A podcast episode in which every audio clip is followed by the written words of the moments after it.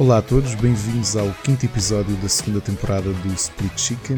Eu sou o Ricardo Correia, comigo o Rui Parreira, que eu hoje não vou dizer que é meu amigo, senão depois diz estás a tornar-te repetitivo.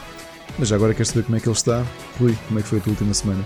Como é que é, meu amigo? Muito boa, sim senhora, como sempre. Um, já nem sei como é que é dizer para abrir este podcast. Temos que arranjar eh, uma coisa original, uma dança, cantarmos qualquer. Ah, não, cantar tu já cantaste, mas. Uh, temos que fazer coisas diferentes. Temos que fazer coisas diferentes, sei lá, o pino. A fazer a abertura a fazer o pino, apesar de ninguém ver, mas toda a gente vai perceber que a gente está a falar ao Acreditem.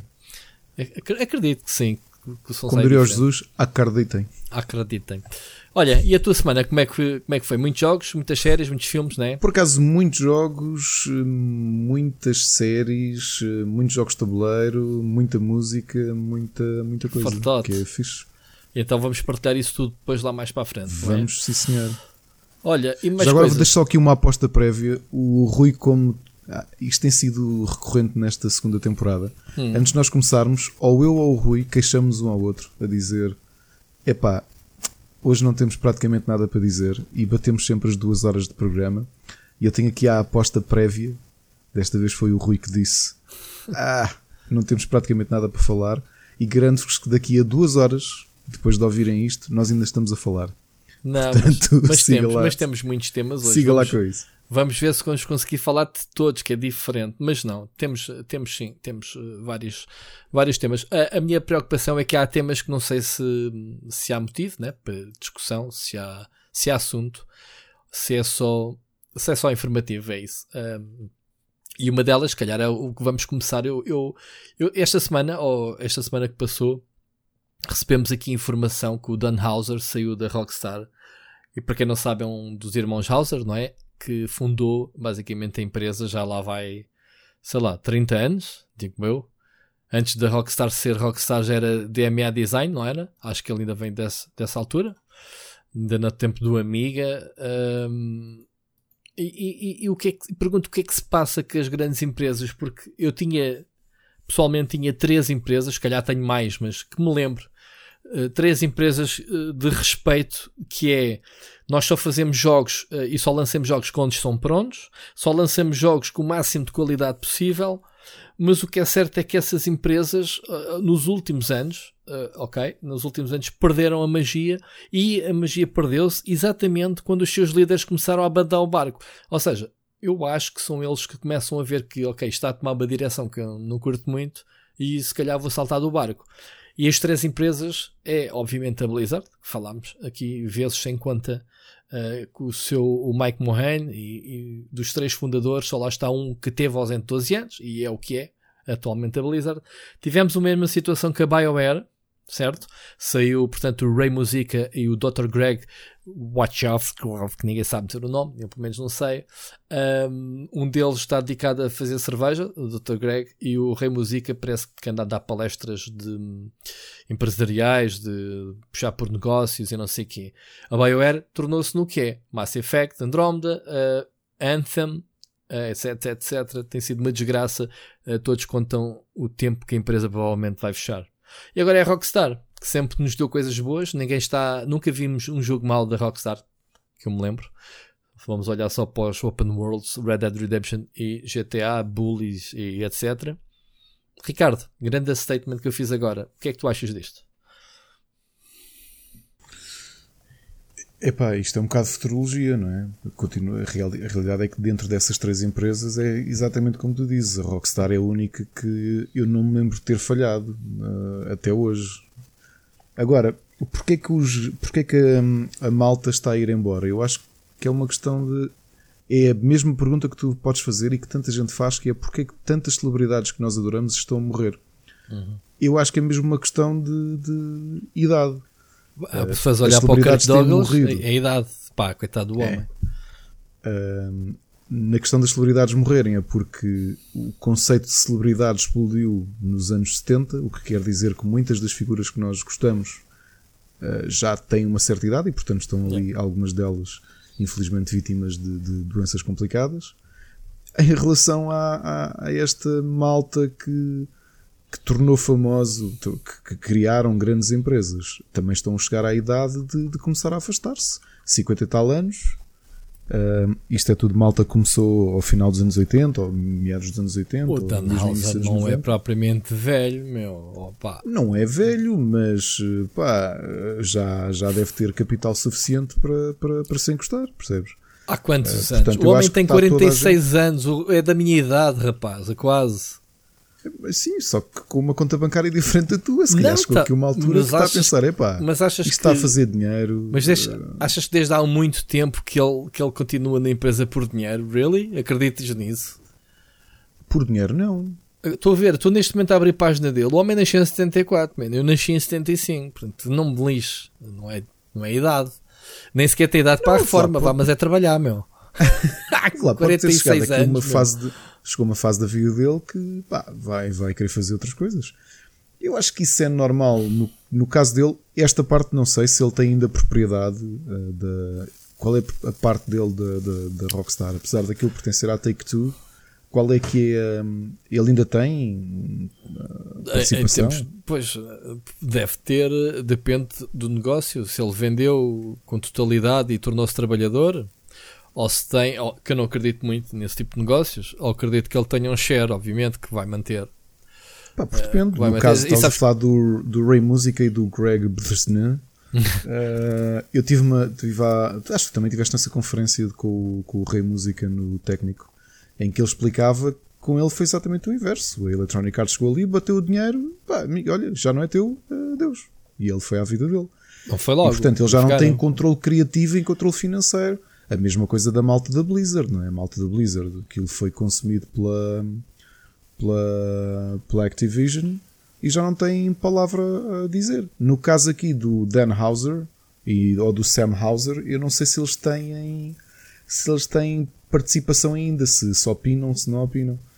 Uh, epá, mas eu, eu não sei se acredito que a Rockstar, para a bagagem financeira que tem e para o, para o estatuto que tem, que vá cair no mesmo erro da, da, da Activision.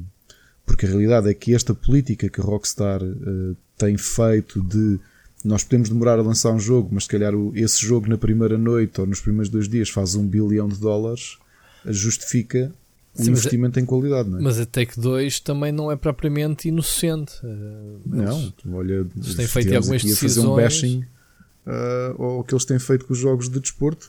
E já agora, isto um, uma nota paralela, a, a Take-Two voltou a anunciar que o estúdio japonês, né, que continua a fazer Virtual os WWEs, Virtual Concept, vai continuar a fazer a próxima edição.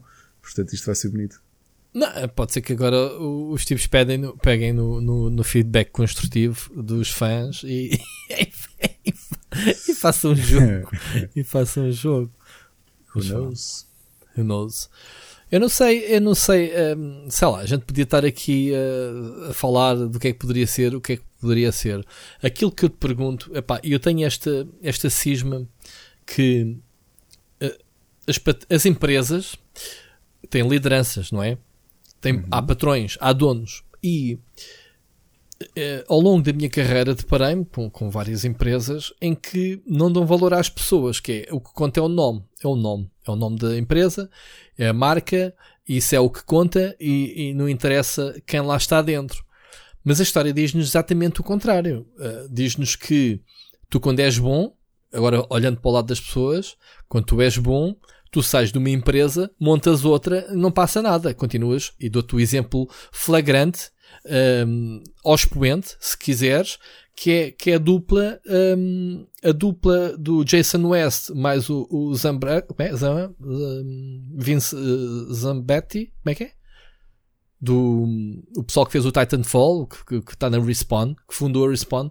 Se olharmos para trás para, para, esta dupla, um deles até acho que já saiu e já se reformou. Esse mesmo, acho que foi mesmo questões familiares. O Jason West acho que, que saiu. Eles fundaram em 2015, que há, sei lá, 15 anos atrás fizeram Medal of Honor, Alien Assault para Electronic Arts, considerado o melhor jogo da, da série. Chatearam-se, saíram, a 2015 ficou com a vazia. Foram para a Activision, montaram a Infinity Ward, fizeram a série Call of Duty, que é o que é.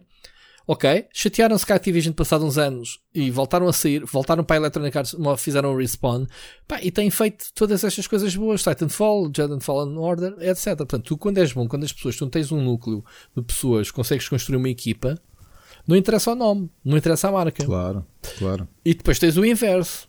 Tens a Microsoft comprou uma empresa chamada Rare aqui há 20 anos atrás, quando entrou no mundo das consolas, mas uhum. os irmãos Stamper meteram-se logo a andar e com eles 50 ou 60 pessoas da Rare, aquilo ficou vazio. O estúdio nunca mais foi o mesmo. Não é que há jogos de piratas ou jogos para o Kinect ou pá, a empresa há muitos anos que não mexe. Estou errado? Onde é, é que está o novo Conquer, porque, uh, o novo Banjo Kazooie? Não há, não percebes? É, é verdade. E, e, tenho muita pena porque a Rare é daqueles casos de, de porque também fizeram muitos jogos uh, de, que preencheram os 8 bits, não é? Que eu gostei Sim. muito. Não só. Aí com o nome Ultimate, Ultimate Play the Game. E os meus Battletoads, não é? Que, ah, isso já foi já no tempo tá, rare, sim, sim. Está quase a sair, não está? Este ano, sim. É este ano, não é? E, e sim, eles perderam. Mas estás a dizer, é óbvio que, que, isto, não é, isto não é uma conversa de gajo de centro-esquerda, que, que eu sou. É, a realidade é que as empresas uh, são feitas pelas pessoas que lá estão e as claro. lideranças importam muito. Vê o caso, e olha, eu digo isto tendo sido durante 15 anos um grande crítico da Apple.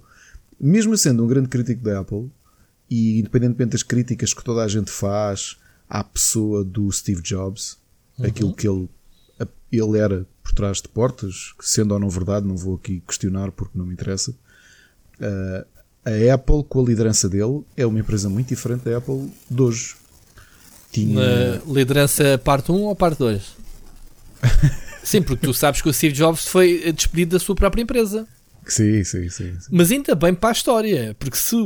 Pá, isto há coisas do caralho. Ainda bem que a gente vai falar de Steve Jobs. Que eu não sei a história de cor, mas sei o suficiente para saber que ele fundou uma coisa chamada Apple fazer frente uhum. de, à cabeçada da Microsoft, não é?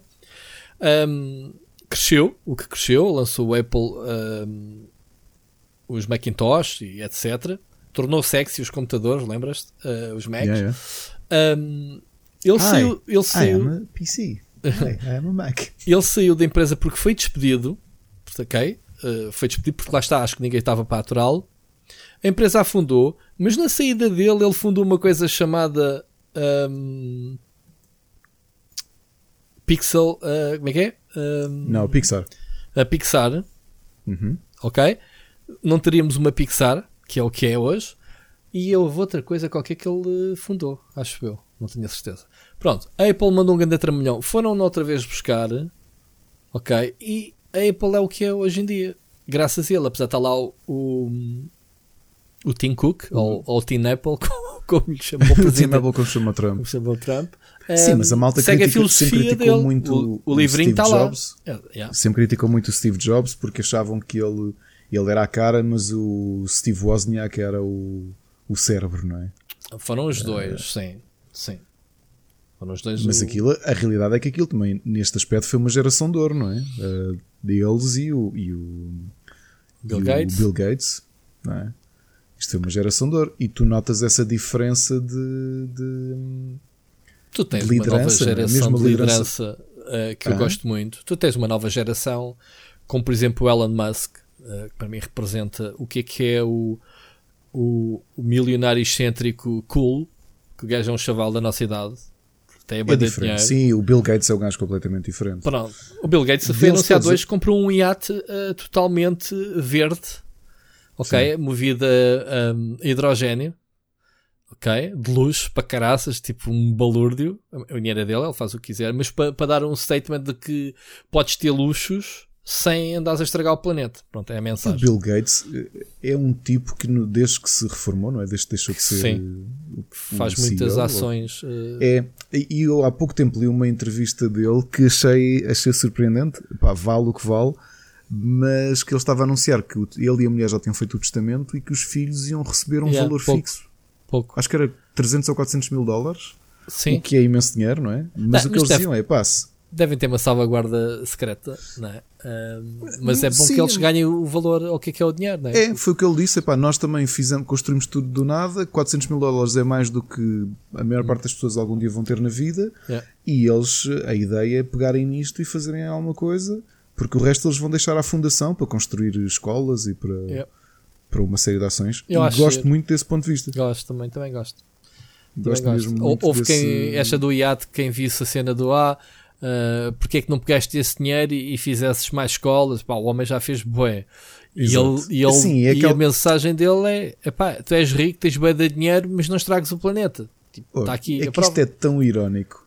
Isto é tipicamente humano, que é, tu tens um gajo como hum, o Jeff Bezos, Uhum. que este ano voltou a ser o segundo homem mais rico do mundo porque o Bill Gates ultrapassou, se bem me lembro. Uhum.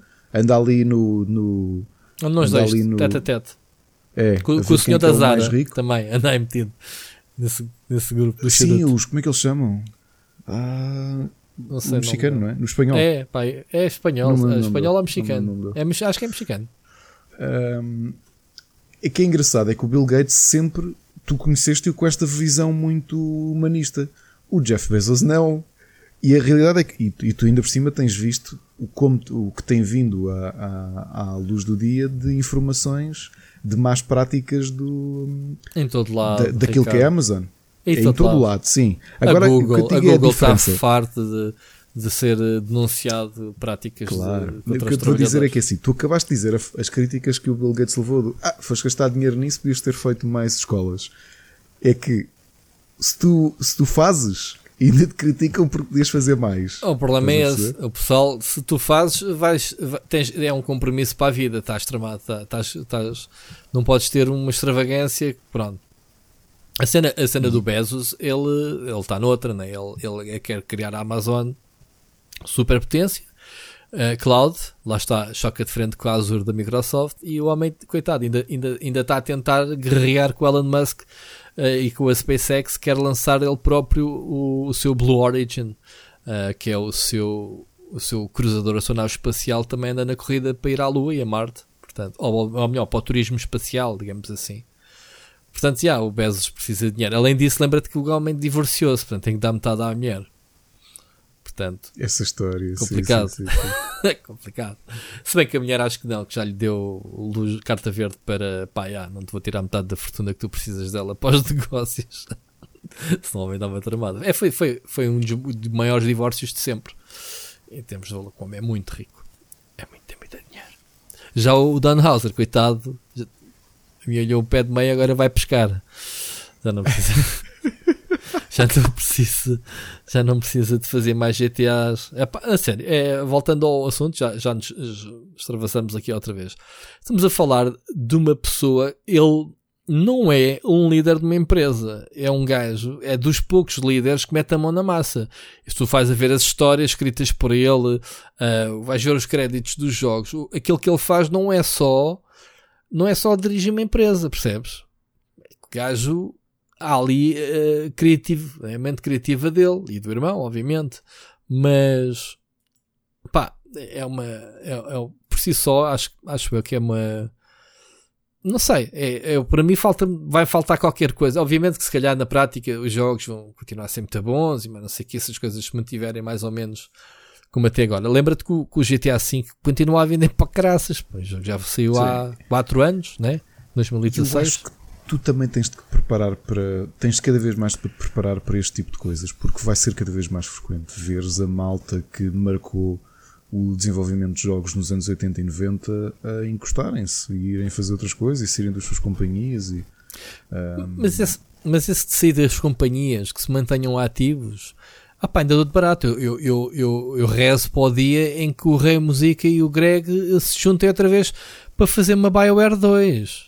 Pá, e os homens são acredito. médicos, nem sequer precisam disto para nada. Quer dizer, começou a. Não acredito. Não, não acredito. Eu não acredito, mas houve uma coisa. Ainda esta semana também saiu, hum, saiu o líder, o supervisor, o supervisor do, do Gears, do Gears of War da, da Microsoft, e foi para a Blizzard para supervisionar o Diablo. Soubeste essa?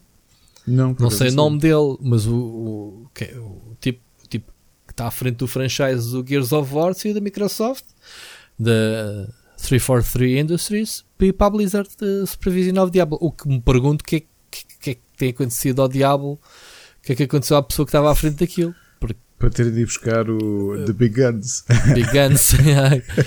Sabes o que é que aconteceu como efeito imediato? o quê? É por isso é que estamos a falar, às vezes também é engraçado hum, essa dança das cadeiras. O que? O... Fez as ações? Não, não, não. O que aconteceu logo de seguida foi o Cliff Basinski, o, nosso amigo Cliff B, veio logo ao Twitter dizer: Microsoft, se precisarem de um, alguém para. Um, como é que se diz? Para fazer. Um, que supervisão? Uh, não. Um, ai. Quando contratas uma pessoa para, para pedir uh, apoio. Estágio? Uh, o quê? Caraças. Uh, aí que está-me a faltar a palavra. Mas. É pá, quando tu precisas. Não, de um é? expert da, sobre a matéria. Uh, consultoria. Pronto. Para ser consultor externo. O gajo chegou-se à frente e pediu à Microsoft, tagou a Microsoft fazer ah, fez um nhaque nhaque, estou aqui, ou queres? Pá, porque foi o Cliff B que criou o Gears of War. Os primeiros episódios, ele é que era o lead, lead producer daquilo. Portanto, o gajo chegou-se logo à frente. Depois houve alguém que lhe perguntou: então, mas não gostavas de, de, de, entrar mesmo para a empresa e seres o gerir o estúdio? E o gajo: ah, não, isso é demasiado stress para mim. Exato. É. Sim, houve. Isso também nós falamos assim. Eu, eu, eu consigo compreender porque esta malta levou vidas muito hardcore quando estás naquele Basta não estás naquele patamar, já levas vidas hardcore. Mas ter aquilo é uma pressão tão grande que é o primeiro momento em que, se já pensas duas vezes, falas com a família e diga, pá, vou-me encostar, meu. Cliff Bean é, mais novo que o Dan Hauser, man. Não brinques, são putos, meu. Esquece a idade, meu. Isto a idade não quer dizer nada. Oh my god. Também há é. wrestlers que se, que se reformam aos, aos 60 ou 70 e outros que se formam aos 40. Portanto Exato, é um bocado com, igual. Com, com menos ossos sim, olha, sim, nasceu sim, em 75, o gajo é da minha idade, olha, isto é tudo malta jovem, meu, 44 anos. Oh my Mas podem. Tu, reparem, só uma coisa para quem, para quem está a ouvir este podcast nos primeiros 20 minutos. Este primeiro tema, se vocês perceberem nas entrelinhas, isto é só apenas inveja do Sr. Rui Parreira porque não pode fazer o mesmo que os senhores, que é encostar já as botinhas. É só isto. Okay? Achas? Não, nunca. Ouve, cala-te. Olá, eu neste momento, eu, eu rezo, a minha mulher joga no Euro Milhões, eu secretamente rezo para que não saia nada, man, não quero shortcuts, vou ficar pobre a vida toda, mas eu não queria encostar à boxe porque eu já não porque, preciso. Yeah, eu estou a gozar contigo, mas eu também, Fogo, eu já ainda há pouco tempo estava a discutir isso. Eu não jogo no Euro Milhões. Uh, yeah. Se jogasse e me saísse dinheiro, eu. Ias quintar stress, man. Tu, tu ias, não, ia, ia continuar ia... a trabalhar, meu. Porque, não, pá, porque eu, eu adoro trabalhar. O que é que eu posso fazer? Yeah. Eu, eu stress, às vezes stress nas férias, imagina. Podia era tornar-me chefe. Lá está. Para mandar certo, nisto. Compravas a tua empresa. comprava ou fazia. Ou, sou preguiçoso para fazer. Comprava, feito. Exato. comprava a Rockstar, meu. Logo. Sim, pumba. Não, estou a brincar. Enfim, olha, não sei o que é que queres acrescentar. Não tens teorias. Portanto, o homem, para ti, recebeu. Tem a carreira que tem, recebeu o dinheiro que tem a receber e meteu os papéis, né? Para, Se ainda tiver participação financeira na empresa, aquilo continua a pingar. Tu Foi... achas que uma pessoa de 44 anos sai de uma empresa como a Rockstar para se encostar à box? Really? Ou o gajo teve uma grande pressão interna da família e dizia: pá, já tiveste a tua fama e glória, agora bora lá acalmar. E, e há pessoal que faz isto nesta indústria, atenção. Uhum. Um, nesta e noutros. Nesta e noutras, claro. E bora lá aqui tratar. Epá, mas depois tu teres créditos como um GTA, Red Dead Redemption, com 44, Rui, tu é... sentes que a idade, eu tenho esta idade, tu achas que eu estava para. mas tu estás a pôr-te no papel deles. Estamos a falar de outras indústrias. Olha, dois casos de duas estrelas, uma do cinema e outra da música, que chegaram, uma, as duas pela mesma razão, decidiram reformar-se cedo. Uma foi o, infelizmente, que morreu, está agora a fazer um ano, o Mark Hollis do Talk Talk, que já, já falámos aqui sobre ele, e o outro, o Rick Moranis. O Rick Moranis, ele, ele reformou-se, estava no pico da carreira fazer imenso dinheiro com mas imensos sucessos mas cinematográficos. Tu explicaste foi de ordem maior. Atenção. Os dois foi pela mesma razão. Que, que um, um, porque a mulher morreu e quis, e teve, e quis dedicar-se aos filhos, yeah. o outro também quis dedicar aos filhos, apesar de felizmente a mulher não ter morrido. Hum. Pá, mas também chegaram os dois àquela fase de pá, tem dinheiro. Acredito que o dinheiro que eles fizessem é mais do que qualquer pessoa com um estilo de vida normal precisasse para viver o resto da vida. Uma vida confortável e encostaram, encostaram aos boxes. Eu não sei, digo eu. Digo, eu acho que é tudo uma questão de ponto de vista. E se calhar a família às vezes fala mais alto. E não podemos nós pensar que vem uma tempestade para a Rockstar? Que ele cheirou qualquer coisa à distância e que não tivesse poderes para. O que, o que é que tu acharias que pode. Dentro do ciclo de desenvolvimento da Rockstar, a próxima coisa que vai sair há de ser o GTA 6. E diria uhum. que se calhar daqui a dois anos, pensando mais ou menos no. Uhum. No, no, no, no, timeline que desde o lançamento anterior. Eu não estou a ver o que é que pode vir aí, que é ele ver que o jogo vai ser muito. Não acredito. Epá, não, não, não consigo acreditar. Parece-me uma circunstância normal. Não sei, mas, Pá, mas é assim, coisa, assim, acompanhar, acompanhar e cá estaremos uh, para, para relembrar este episódio e dizer: Olha, lembras? Sim, sim. Lembras quando ele saiu que era Pipescar? Exato. Ricardo, lembras daquele, daquela empresa? Como é que ela se chamava? Uh, rock qualquer coisa. Exato. Fez aquele jogo, como é que ele se chamava? GT qualquer coisa. GT, o Gran Turismo? Pois não, é. o outro. Também é GT. Pois é, pois é. Sabes porque é que eles chamam Rockstar? Já agora, lembras-te? Não, não sei. É, por causa da atitude deles para os videojogos era a cena da música. Muita, eles tinham ligações cena a labels e cena, ah. cena da música. Não, não, vem da. Ah, então que eles vêm da BMG, BMG Interactive. Hum. Ok, agora que eu estou aqui a olhar, sim, BMG Interactive. Uh, eu não, agora estou a lembrar que eu não sei se eles vieram mesmo da do, dos tempos do, do Amiga, do, dos tempos da. Como é que eu disse? Agora já me esqueci o nome outra vez. Que é da BMG? De, não é BMG. Um, ainda agora disse o nome. Este fim de semana tivemos a ver um filme sobre Alzheimer e agora estamos com a mania que sempre que a gente se esquece de qualquer coisa é o indício de Alzheimer. Uh, DMA Design. Ok? Não sei se. Eu já escrevi sobre a história da Rockstar, só que Rockstar é um bocado como a Blizzard é uma reunião de vários estúdios que foram, como tu sabes, a Rockstar, a, a São Diego e não sei o quê. E então pode haver aqui alguma confusão. Se eu disse algo mais geneira, desculpem, malta. Mas pronto, mas sim, eles vieram da indústria da música, vieram da BMG. Uh, foi aí que onde eles conheceram. Então vieram com essa atitude Rockstar para a indústria dos videojogos. Taz, espero que tenham aprendido alguma coisa. Que eu também gosto de aprender. Sigamos? Olha, vamos uh, passar à mensagem. Hoje temos uma mensagem do ouvinte do Tiago Vicente, que repete, já a semana passada o Tiago trouxe-nos aqui sugestões de temas. Uh, vamos ouvir, para ver o que é que ele nos sugere. Vamos lá. Olá, Ricardo Rui, espero que tenha um bom dia. Olha, as minhas sugestões para esta semana são: primeiro, foi lançada a versão final de GeForce Now e até agora muitas pessoas dizem que é aquilo que o devia ser. É mais estável, mais barato na mensalidade, existe uma versão gratuita, uh, para jogos, visto tens ter a conta Steam, jogos que tem na Steam, pode jogar com o de Borla. Quero saber a, a opinião de vocês sobre o GeForce acho que um bom tema. Dois, foi lançado esta semana os Oscars, domingo, né? Está a saber, gostaram dos prémios, foram entregues, para mim não, é como tudo na vida, uh, se gosto um gosto, não gostei do melhor filme, do melhor realizador, é saber a opinião sobre os Oscars. E por último, foi anunciada a sexta temporada de Education, a Netflix anunciou. Abraço para vocês. Bem, Tiago Vicente estava com uma pedalada hoje. Tiago, um grande abraço para ti. De, ou da pressão do. O do cronómetro é tramado, é tipo um minuto tem que dizer isto tudo. Mandem duas mensagens se quiseres.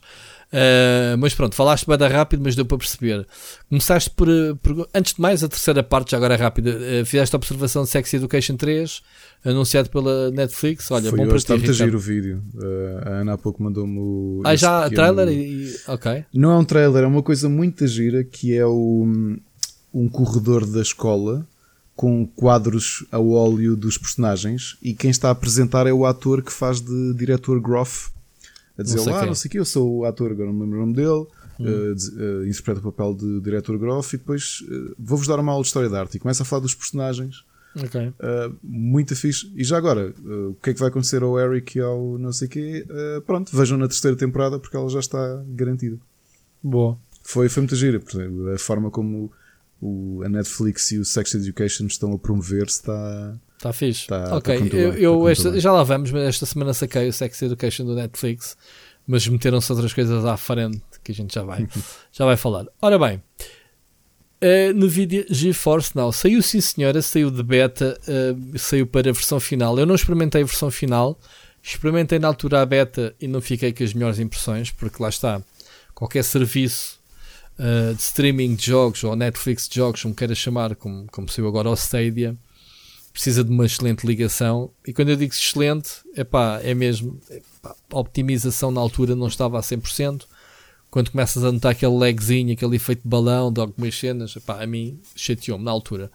Falaram bem, sim senhora, deste lançamento final e acho que o preço que até está em conta, acho que é. Epá, agora vou falar por alto 10 dólares uma coisa assim.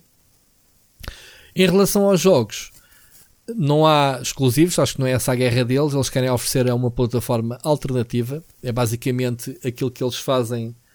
Queriam fazer com aquele periférico. Lembras-te como é que se chama? Uh, GeForce. Uh, aquele da, da portátil deles. Que foi, o jogava, Shield? O Shield, exato. Jogavas em streaming, só que neste momento em cloud. Essa vantagem de poder jogar os teus jogos não é totalmente grátis, como tu dizes, uh, Tiago Vicente.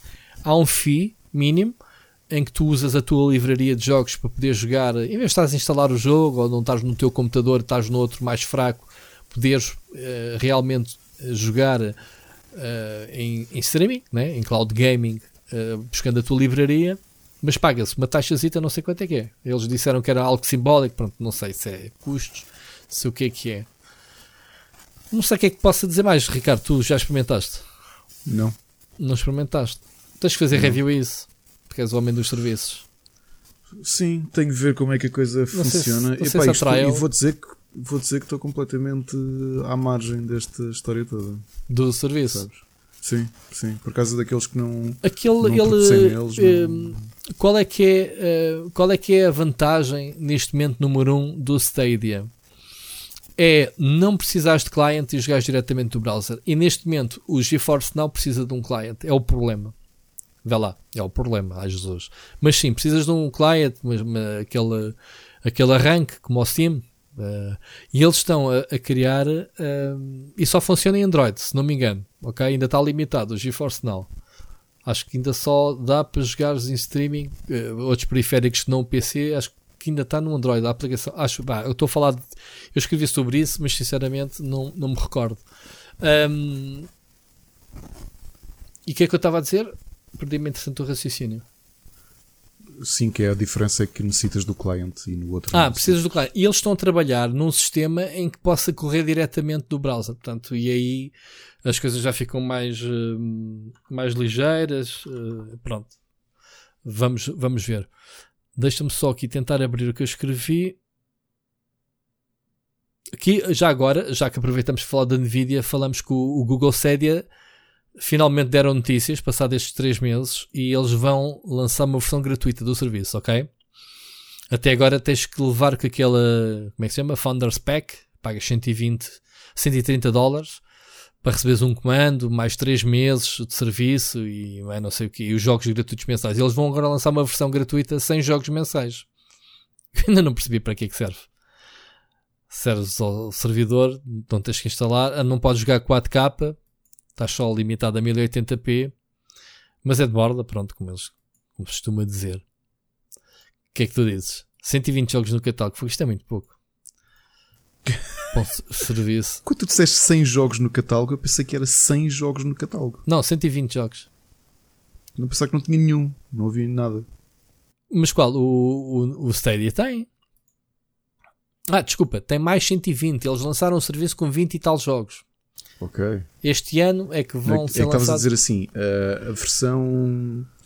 A versão 100 jogos gratuitos. 100 jogos. 100 jogos. 100, ah, não, 100, mas é de nada. Ou seja, tu neste momento tu pagas um, os 120 ou 130 do Founders e depois ficas a pagar um, 10 dólares pela subscrição Pro. Ok? E isso dá-te direito de jogares a 4K, uh, de teres 5.1 em termos de som, uh, frame rate com 60 FPS, bom, mas isso também na versão 1080p também tens. Só que depois a, a versão gratuita não tens 4K, tens 1080p e em vez de teres 5.1 tens uh, só, só o estéreo, portanto não tens sistema. E depois o serviço Pro dá-te dois jogos de borla, acho que é dois, Uh, dois de base regular, mensal, aquele, aqueles jogos que toda a gente agora oferece, o, o Plus e o Xbox Live Arcade, o Xbox uh, Live Gold, né? que oferecem aquelas borlas selecionadas por eles mensais que a versão Pro tem e a versão gratuita não tem. Daí eu dizer 100 jogos. 100 jogos gratuitos. É isso. Este silêncio do Ricardo diz tudo, não é? pois. Não parece, não parece que estejas inclinado. Mas esta Nvidia não tens curiosidade para, para ver. Tu não conheces esse, não é? Uh, não conheço. Vou, vou ler um bocadinho para perceber e talvez faça um teste como tenho feito. Isto eu tenho, tenho andado aqui a fazer testes aos serviços todos. Sim, Aliás, sim. ainda estou à espera quando é que chega o competidor do Apple Arcade da Google, uh, que acho que só está lançado ainda na América. Mas o catálogo também não. O serviço da, da, Google é diferente. Uh, tu estás a pagar o serviço da Google, estás a pagar o curador, basicamente. É, sim, sim. Pronto, o Apple Arcade jogos. já tens coisas exclusivas dos estúdios claro, terem feito, né? mesmo claro, exclusivo. Claro, yeah. Pá, eu sinceramente Falar jogos para telemóveis. Está a, ver, está a ver um videozinho recente do Beyond the Steel Sky. Hum. Está tão giro. Beyond, né? Neste caso?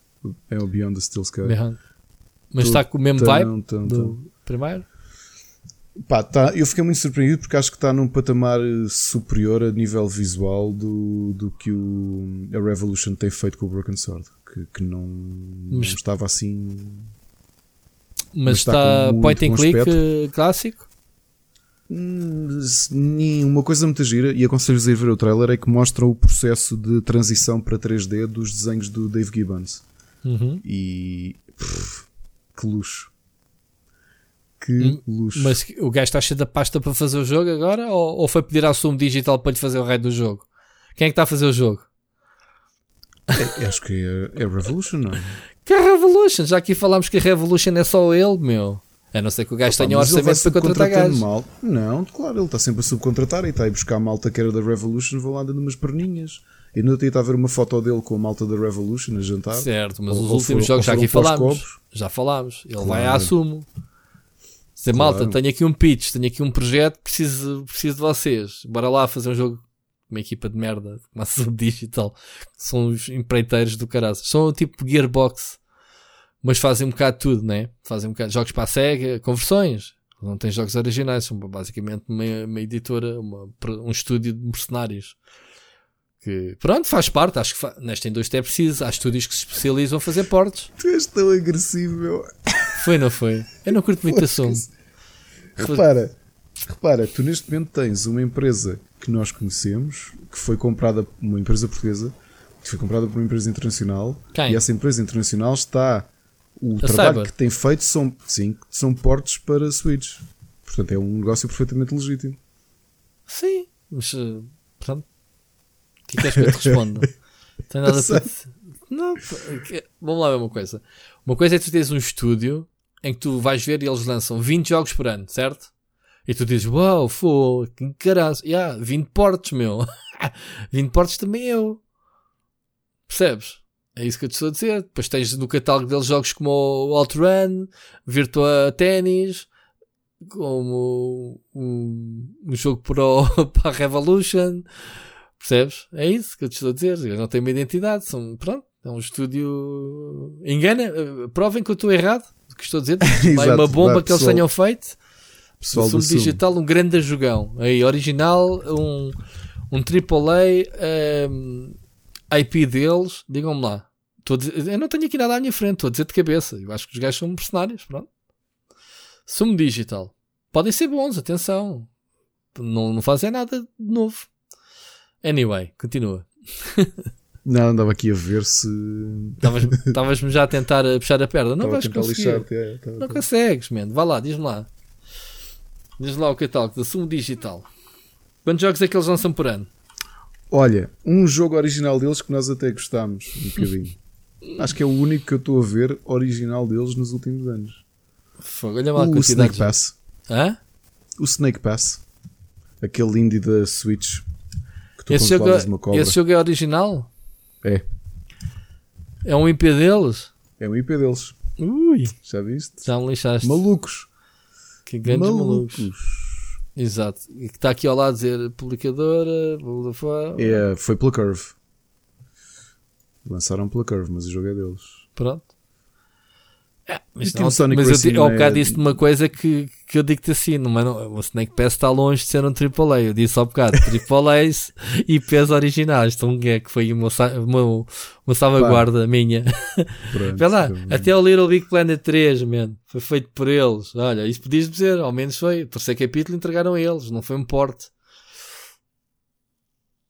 Forza Horizon, lá está. Estão depressa, estão a fazer um Sonic, como estão a fazer um Crackdown, como estão a fazer o próximo jogo que já alguém fez. F, F1 2009. Jesus Christ. E o Crackdown foi deles? Pois tens razão, eu não joguei. Eu não joguei, mas realmente é deles. O Crackdown 3 foi- é deles porque lembras-te que, que o estúdio o estúdio faliu todo ahm, que, era, que era do que era ahm, como é que se chamava? Era o David Jones que, que saiu da Rockstar que foi um dos pais da Rockstar que criou o ai, o estúdio, como é que se chama o estúdio dele? Que fez os primeiros dois Crackdowns, pronto, não interessa. O Ru- Ruffian. Ruffian Ruf- Games. Não, Ruffian. Fez o segundo. Crackdown. Uh, Real Time Worlds. Real, Real Time Worlds são os criadores e é do, do David Jones. E Pronto. entrou em bancarrota em 2010. Pronto, lá está. Entrou em bancarrota e eles eh, continuaram a fazer o 3, mas já foi a Regent Studios. Vai lá, tu, já nem, já nem. A Regent Studios é o estúdio que eles criaram, que a Microsoft criou para, para continuar a. Tanto que o Crackdown 3 teve para ser cancelado uma ou duas vezes. Deixaram de fazer o jogo até depois. E passaram a Sumo Digital, lá está. Sumo Digital. Pá, conhecem algum estúdio que, que, pronto, que faça jogos e faça assim, pronto, temos aqui um jogo eh, 70% concluído, falta-lhe umas cenas, os bonecos ainda não têm pernas. Ah, o Sumo Digital faz isso na boa, que eles já fizeram pernas para bué de jogos. E rodas. Pronto, pronto, é isso, basicamente. Ai, ai. Basicamente. Bom, estávamos a falar do, do hoje estamos a desviar eh, mesmo. Não, e ainda temos grande. aqui mais uma pergunta do, do Tiago, que é a questão dos Oscars. Ah, os Oscars, desculpa, Ó Tiago. Tiago, os Oscars para mim, eh, eu- a minha resposta é muito simples. Eu não vi praticamente nada e, portanto, não vou comentar. Uh, vi o Joker, vi Que é o grande Marriage. Story American Story também é um grande filme, também vi. e, e do, do que eu te posso dizer, do, do único que eu achei que, porque vi achei que não foi assim tão justo, foi o melhor filme de animação entregue ao, ao Toy Story 4. Porque, um, o filme não é nada de especial. Não é? E Ainda não sinceramente, o- não é, não é. É, perdeu. É que o 3 é tão bom, não é? Vê-se, mas não. O pior é que tu tinhas ali dois, eh, dois excelentes filmes de animação que mereciam, para mim, mereciam muito mais do que o Toy Story 4. Um, o Klaus, porque é uma excelente, um excelente regresso à animação tradicional. E depois tens a, a Annapurna a voltar com um grande filme de animação, mas eles também têm, têm-nos brindado com grandes filmes, com o Missing Link. E quem é ganhou? Ganhou Toy Story 4. É o único que eu achei um, que Ah, foi um- uma vitória um bocado conservadora porque, pá, sinceramente, o Toy Story 4 eu fui vê-lo ao cinema logo no segundo dia. É meh. Vê-se e não, não acredito que vá voltar a ver o filme. É daqueles filmes de animação. Ainda não vi. A história perfeitamente uma, banal. uma grande surpresa foi Parasite. Eu não vi, mas toda a gente tem falado muito bem do, do eu também filme. não vi. Também não vi, por acaso. Uh, por ser um filme coreano, uh, pá, improvável de ganhar, se calhar é o menos favorito de todos. E É, mas é assim, ó, ó, Tiago, já agora se depois quiseres eh, complementar porque é que não concordaste, ou quase é que, no- na tua opinião, não o concordaste. Tiago estava Não zangado com os vencedores. Eu Tava, percebi tava, da tava, mensagem tava. dele. Estava, epá, hum, uma, uma particularidade foi a primeira vez que um filme internacional ganhou o melhor filme, o que é o que é uma É, coisa é surpreendente. muito bom. É, E ganhou o É. filme estrangeiro também, o que é estupidamente Foi. irónico, não é? É, É um bocadinho tipo redundante. Ganhar como filme estrangeiro quando ele tinha acabado. Quando ele, tipo, pois, o Oscar melhor filme é o último, né? Que, que é coisa. Sim. Mas é um bocado redundante da Academia ter dado melhor filme. Também não fazia sentido dar o melhor filme, ponto. E depois não dava o melhor filme estrangeiro. Então, para lá, tu o gajo concorre ao, ao, ao World Cup, ganha. E o melhor filme estrangeiro não ganha. Era estranho quando ganhou os dois. Mas é um bocado redundante o prémio. Eh, Anyway. Sobrepõe-se. não, lembrem, por exemplo, a história de, de, eh, estreias em, na, na categoria de melhor filme, não é? que é o, prémio mais esperado da noite. Lembro, por exemplo, do. Tu tens ideia qual é que foi o primeiro filme que foi nomeado, primeiro filme de animação que foi nomeado para melhor filme, ou seja, não é filme de animação, foi Hum. mesmo nomeado para melhor filme. Dos Oscars? Sim, dos Oscars. O primeiro que é? Há 90 e tal anos atrás? Não, não, o primeiro filme de animação Sim. que também foi nomeado para a categoria de melhor filme. Ah, ok. Epá, se calhar sai agora de cabeça, não me lembro. Qual é que é? Beauty and the Beast, Ah, foi? A Bela e o Monstro, Foi. da Disney? Que é um grande filme. Ah, Continua não- a ser não- favorito E foi nomeado ao mesmo tempo, concorreu diretamente com os filmes de. Sim, sim, filmes foi a de- primeira de vez que. live action? E foi e a única ou houve mais? Epá, isso por acaso não sei, acho que o, o, o Toy Story acho também deve ter sido e o Lion King também. Até como é que o filme de live action do, do, da, da Bela e o Monstro também não foi nomeado? Porque Tão pronto, bom, faz parte. tão bom. Deus. Um, houve Tão uma bom. coisa, uh, o, o Brad Pitt nisso, o ganhou. Cats acho que está a correr muito bem, não é? Falando em versões live action. Não, eu acho que está uma merda mesmo. Eu acho que Tu é estás muito... mesmo agressivo. Não, não, não. Eu tenho ouvido falar muito mal do filme. E foi um buraco de vendas de, de bilheteira. ah, isso eu não sei. Mas, opá, eu, eu vi a peça em Portugal e eles vieram. É por isso que também, se calhar, a minha raiva vem daí. Eles vieram muito limitados. Vieram, acho que nem um terço do elenco sequer. Não sei se foste ver. Eu fui ver, mas a minha paguei um baldur e pá, aí acho que pá, aquilo não era para a minha idade na altura. Mas estás a falar do quê? Do Cats? Estava a falar do Cats? Sim, mas estás a falar do musical. Do musical. Mas tu foste ver o musical, eu fui ver ao Campo Pequeno há uns 4 E anos. gostaste? ou cinco. Gostei bastante. Eu não gostei, por acaso. Já vi vários musicais e esse foi do que gostei menos, por acaso. Epá, o Cats é o que eu de, dos do Andrew Lloyd Webber. Mas vieram Eh, limitados, não foi? Eles não vieram. O problema não é esse, é que mesmo com o musical eu não o acho dos mais fortes. Quando tu vês musicais do, do Andrew Lloyd Webber como. ah, Espera, Jesus Christ Superstar é dele, não é? Fantasma da Ópera também. Ah, Os Miseráveis também é dele. Já estou todo. Pessoal, se eu estiver a dar uma grande broa, ah, eu vou confirmar. Mas há muitos, há muitos musicais que eu gosto muito mais do que do, do Cats. Eu acho que já vi o musical do- dos Miseráveis, não tenho a certeza. Ok, Jesus Christ Superstar é dele, o Phantom of the Opera também, e o Miseráveis também é dele, não é? Não? Não sei. Mis- Miserável. Eu já vi, os Miseráveis não vi ao vivo, mas espera lá. Ah, os Miseráveis é do Schoenberg. Hum.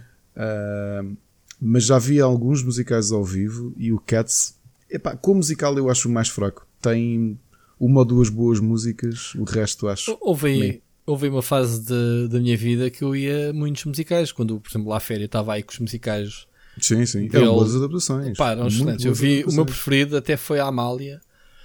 Pá, e Ok. Foi uma coisa brutalíssima, uma coisa pá, muito fixe. E, e vi outras, vi outras adaptações.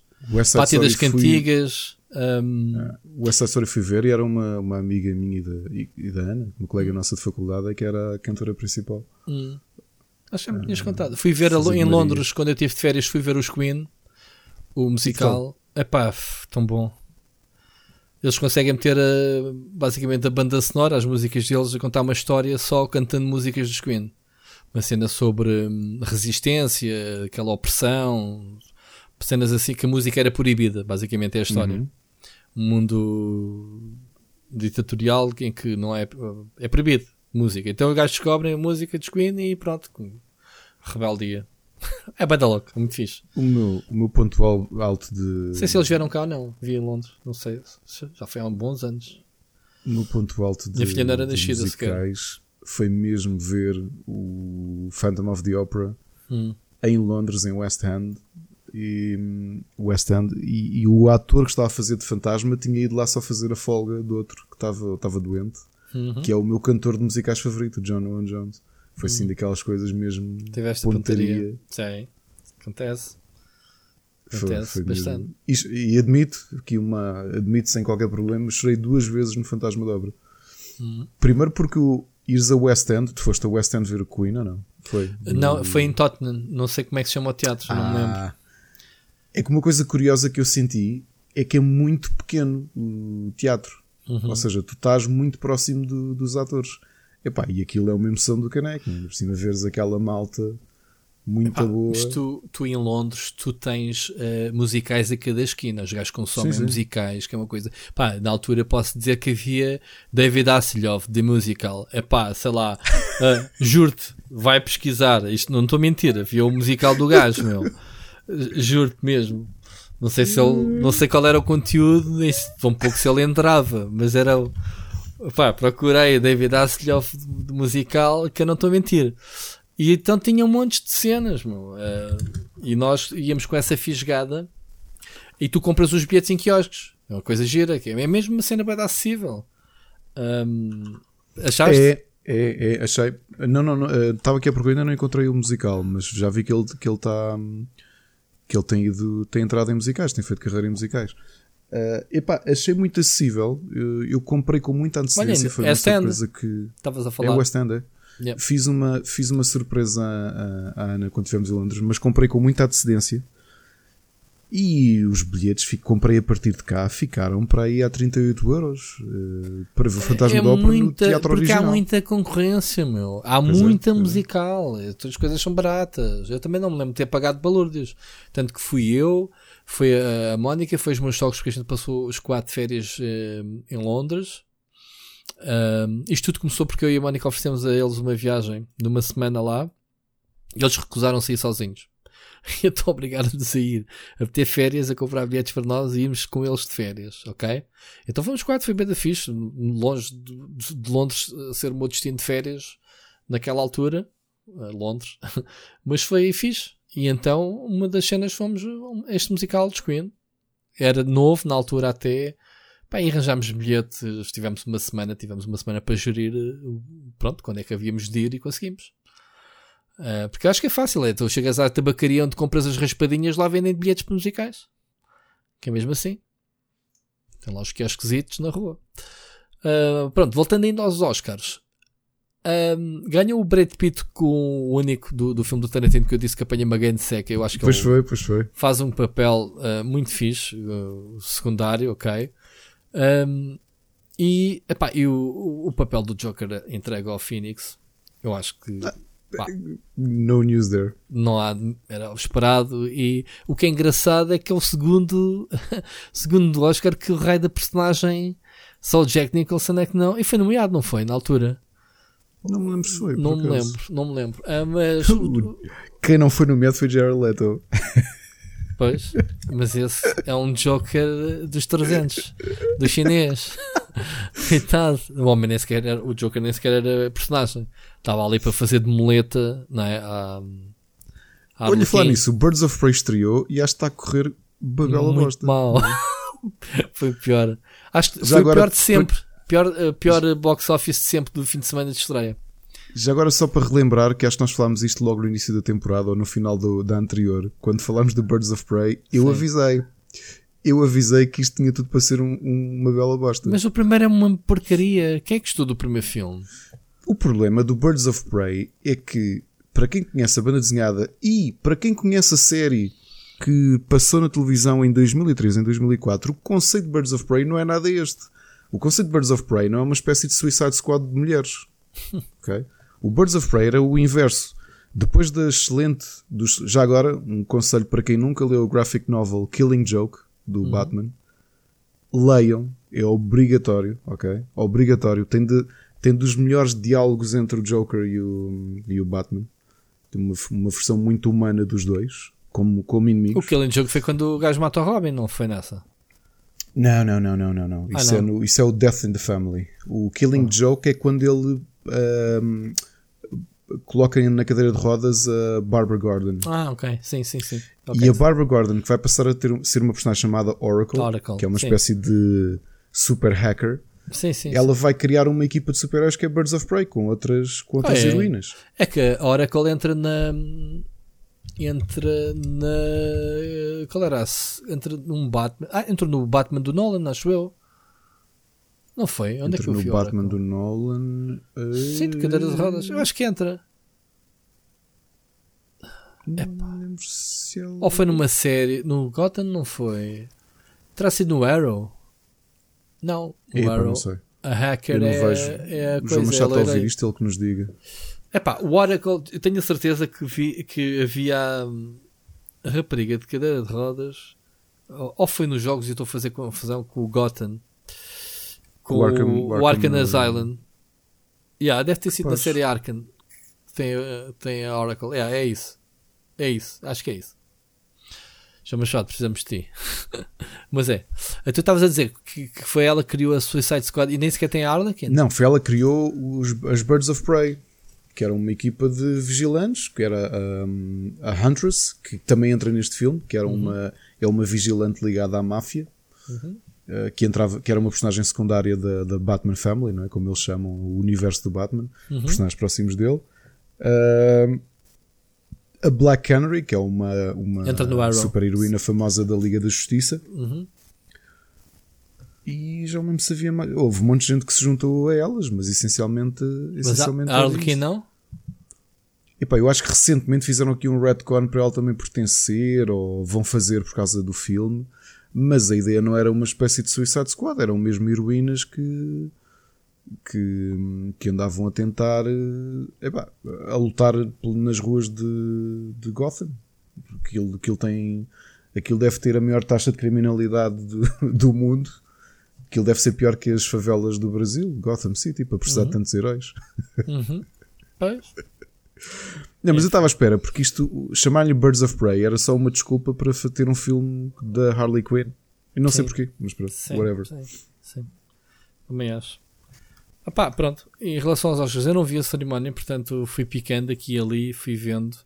Ah, Já agora, ti- Laura Dern recebeu o- Oscar Sim. pelo Marriage, Story. yeah. que teve muito bem, também era uma, uma das favoritas. Ahm, quem não ganhou nada foi o, o nosso. A Netflix ganhou dois Oscars, né? lá está esse da Laura Dern, mais outro técnico, que eu não me recordo. O, já o, o senhor que pinta as paredes não ganhou Oscar nenhum. O filme do Al Pacino, mais o Robert De Niro, o, o irlandês. Yeah. Uhum. Zero Oscars. Um, um filme nomeado com o quê? 11, 12, 13? 13. É. Acho que foi o pior, ou o segundo pior. Só, houve- só na história dos Oscars um filme pior que, que foi mais nomeado e, e não recebeu nada também. Curiosamente, há ali um filme do Netflix que ainda hoje me falaram dele no escritório que eu, eu quero ver, que tinha nomeações também para o Oscar, que é o The Two Popes. Tenho mesmo muita Sim, curiosidade em. Two em Popes. ver. Já viste não vi. já? Já, não, não vi. Um, epá, porque o assunto também não me interessa assim muito. Um, não chegaste a ver o Uncut Gems? Já vamos às recordações. Não vi o Uncut Gems ainda, mas eu, o Two Popes tem interesse na história, mas também na interpretação dos dois atores, o Jonathan Price, porque é óbvio, ele tinha que ser o Papa Francisco, porque é igual. Já quando ele aparecia no Game of. Thrones, já quando ele aparecia no Game of Thrones, tu olhavas e dizia assim: é pá, isto o. o- como é que se chamava? O Sparrow. eh, era isto é o Papa Francisco, ele é igual. E o outro E também, o o Ratzinger, né? né? O Anthony Hopkins. É. É, o Ratzinger, é gajo, é igualzinho. É, é. Ou pelo menos caracterizado muito parecido. Tenho muita curiosidade em, em ver o filme, por acaso. Muito bem, muito bem. Olha, vamos passar. eh, não sei se queres acrescentar alguma coisa dos Oscars, portanto, Oscars eh, é o que é. Estou com muita curiosidade de ver o Parasite por acaso agora. Não porque dos Oscars, mas na altura já tinha ficado porque é que o gajo tinha sido tanto nomeado e, e, obviamente ia arrecadar prémios de, de, outros, de outros lados, Globos, ou já não me lembro, foi BAFTAs ou Globos que ele também ganhou alguns prémios ou foi nomeado. Ahm, sabes qual é a história do Parasite já agora? Não, tenho ideia nenhuma. Sei que anunciaram agora que uh, acho que já, já há negociações de série e o Mark Ruffalo vai ser o protagonista. Opa, eu ao início pensei, obviamente, Parasite, pensei que fosse pá, da Coreia, pensei que fosse mais um filme de zombies. assim, Exato. eu acho que não. Um A história, a história é uma um grupo de mulheres que se infiltra numa família. Epá, não sei por que razões, se calhar estou a dizer uma grande baboseira e o pessoal vai, vai-nos corrigir. Aos poucos começam a tomar conta da família e dos negócios e acho que parasitas, estás a ver? Assumem a família. Eu acho que é uma coisa assim. Uh, I have Pass- no idea. passado. Pá, yeah, também sei muito pouco do filme. Pronto, mas eh, é curioso perceber porque é que o filme se chamava Parasites. Acho que era disso. É uma série de parasites da sociedade e não propriamente de, de zombies, como, como pensava eu. Ires ao cinema a pensar que tens um grande fã de terror e Yeah, estás ao cinema é? a pensar Ei, e é um depois filme sai um coreano, filme sobre. Parasite. Isto dizem que é muito bom, tem que ir ver. Um, mas pronto, é isso. É Por isso. outro lado, na altura, se fosse ao, ao Alvalax e visse um filme chamado Dumplings, não é? que, são, que são aqueles, aqueles, aqueles rolos de carne, não é? aqueles, aqueles pastéis de carne que tu comes no chinês, a pensar, ah, isto deve ser assim uma coisa assim soft. Olha, percebes que é esse. O que eu disse é tinha sobre... razão. Disse que tava, tinha razão.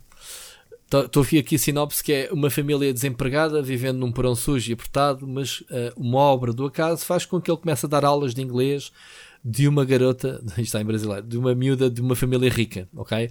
E então essa família, fascinada com a vida luxuosa dessas pessoas, pai, mãe e filhos, uh, engendram um plano para se infiltrarem na família burguesa, um a um. No entanto, pronto, começam-se a infiltrar, lá está, Parasite. Era mais ou menos aquilo que eu estava a dizer. Família, agora isto em coreano, vai ser complicado de ver. Uma pessoa tem que estar com muita atenção quando. Casa das legendas. Epá, eu por acaso tenho, tenho um problema, o meu coreano está um bocado enferrujado. Está, não está? O meu também. Está, está, está um bocado, não tenho posto em prática, já, mas vou já ver nem se... lembro como é que se diz bom dia sequer. mas pois. Para mim, coreano é Samsung, sei dizer Samsung. Vale? não me digas nada. Samsung amanhã vai fazer unpacked e amanhã vou ter serão porque aquilo é em São Francisco, fuso horário para Portugal. Uh, vai ser tipo ao fim do dia, depois de um dia de trabalho ainda tenho que ver. Aliás, quando o pessoal estiver a ouvir este podcast, provavelmente estarei a trabalhar. Cobrir-me. E, e, depois este senhor admira-se porque é que há outros com a idade dele que, que têm até uma continha avultada e decidiram encostar-se. Acho que é mentira isto também é lá né? com esta. É, claro. É assim a vida, amigo. É assim. É assim. Por falar nisso, vou, sabes, não sei se já tinha confidenciado contigo e com o pessoal do, do, podcast, que eu vou ao Mobile World Congress. E então, que é em Barcelona hum. todos os anos, ah. Uh, que é tipo a E3, uh, tipo a IFA, mas só dedicada ao, ao negócio de mobile, uh, telefones, infraestruturas, etc, etc. Pá, e de dia para dia temos visto cada vez mais empresas a cortarem-se de. Uh, do género da Ericsson já não vai, a Nvidia já não vai. Um, e a PlayStation vai estar lá? A Sony não vai, a PlayStation não, não está lá, mas a Sony eh, foi hoje, porque tem os Xperia, né? tem os smartphones Xperia. Sim, sim, sim. Também já não vai. E isto, então... era uma então- piada, isto era uma piada E3. Sim, é uma piada E3. Uh, provavelmente até podiam anunciar qualquer coisa. Mas pronto, faltam 15 dias e andamos a contar se vai sentir a gente ir lá ir. Ou pronto. Engraçado. Como é que é? Como é que vai ser? Nunca lá fui, também se calhar não vou por causa do vírus, lá não te disse o motivo, por causa disto do coronavírus está, está a fazer moças em todo lado. Pronto, se, se este podcast também não foi para o ar, foi por causa do corona.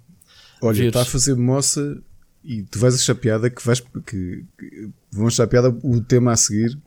E sabes onde é que tem feito moça? Uhum. Tem feito moça na entrega dos Kickstarters, porque grande, especialmente board games, por grande parte dos board games, para não dizer todos, são produzidos e impressos e manufaturados na China. Em tudo. tudo. E, e aquilo que tem acontecido, e há muita gente a reclamar, eu acho que tem, eu acho que há malta que não é compreensiva nestas coisas e que não percebe pá, que infelizmente uh, a situação atual vai causar atrasos de entrega, de distribuição de, de, de jogos de tabuleiro, de Kickstarters, de tudo. Tudo. E, e, não sabes que o Animal Crossing está no limbo por causa disso? Aquela consola hum. especial, sim, está parada. Ok. Não sabias? Pronto. E é da Nintendo. Não, não, não, sabia. Yeah. Não sabia. Não sabia. Continua, continua. É. E isto para vos dizer o quê? Que o Rui quer estrear uma rubrica nova hum. aqui. Ah, e o Rui, obrigado. Eu não sou nenhum ditador. É verdade, a ideia. Não é. A ideia foi, foi tua. Ideia semana tua. passada trouxeste. A ideia foi tua. Não, a ideia foi tua. Está bem, meu amigo, mas modéstia à parte. Foi inspirado numa ideia tua. Pá, está bem. Chotor, olha lá, Chotor. Não, não, não. Chotor é que é. Chotor é que é. Não, Jesus é o senhor. Vamos ser humildes. Mas agora, viram, viram este. Eu garanto-vos que isto não foi de propósito. Não foi mesmo de propósito. O Rui fala do coronavírus, que eu não sabia que estava a causar problemas uhum. no evento em que ele não ia, uhum. e de repente não, isto dá vou. para backdoor para o, para o tema. Ah, tu vais na mesma? Não, até agora vou. Até agora, porque é assim, nós, uh, vou a minha diretora, cada um de nós foi convidado por uma empresa diferente. Estás a ver? para ver produtos. Não vou dizer o nome, por uma questão de respeito.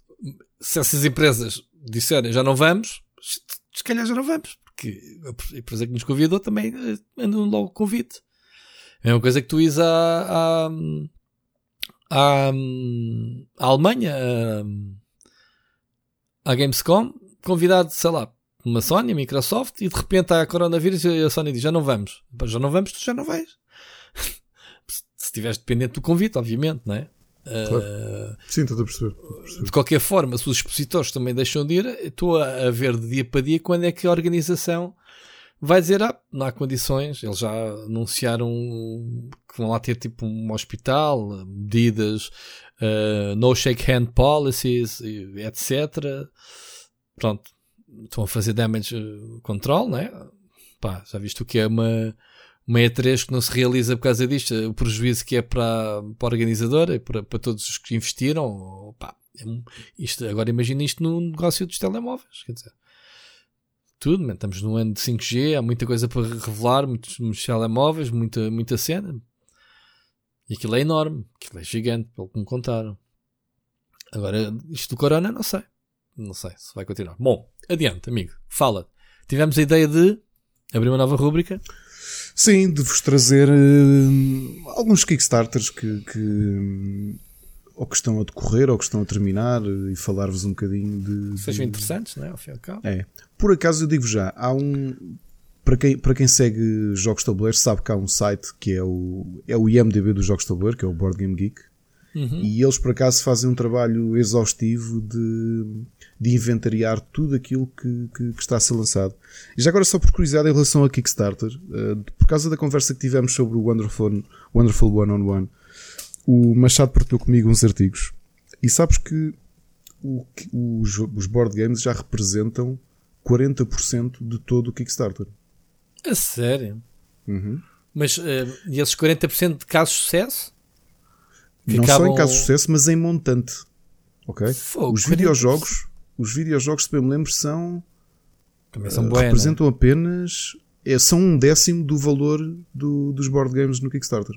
É sério? Uhum. Boa, o gráfico, boa. aliás, o Kickstarter fez o, apresentou o relatório há pouco tempo e é impressionante. Acho que é 38 ou 39% de todo o negócio de Kickstarter são board games. Ok? O ano passado movimentou no Kickstarter, acho que foi 39 milhões de dólares. O, Fogo.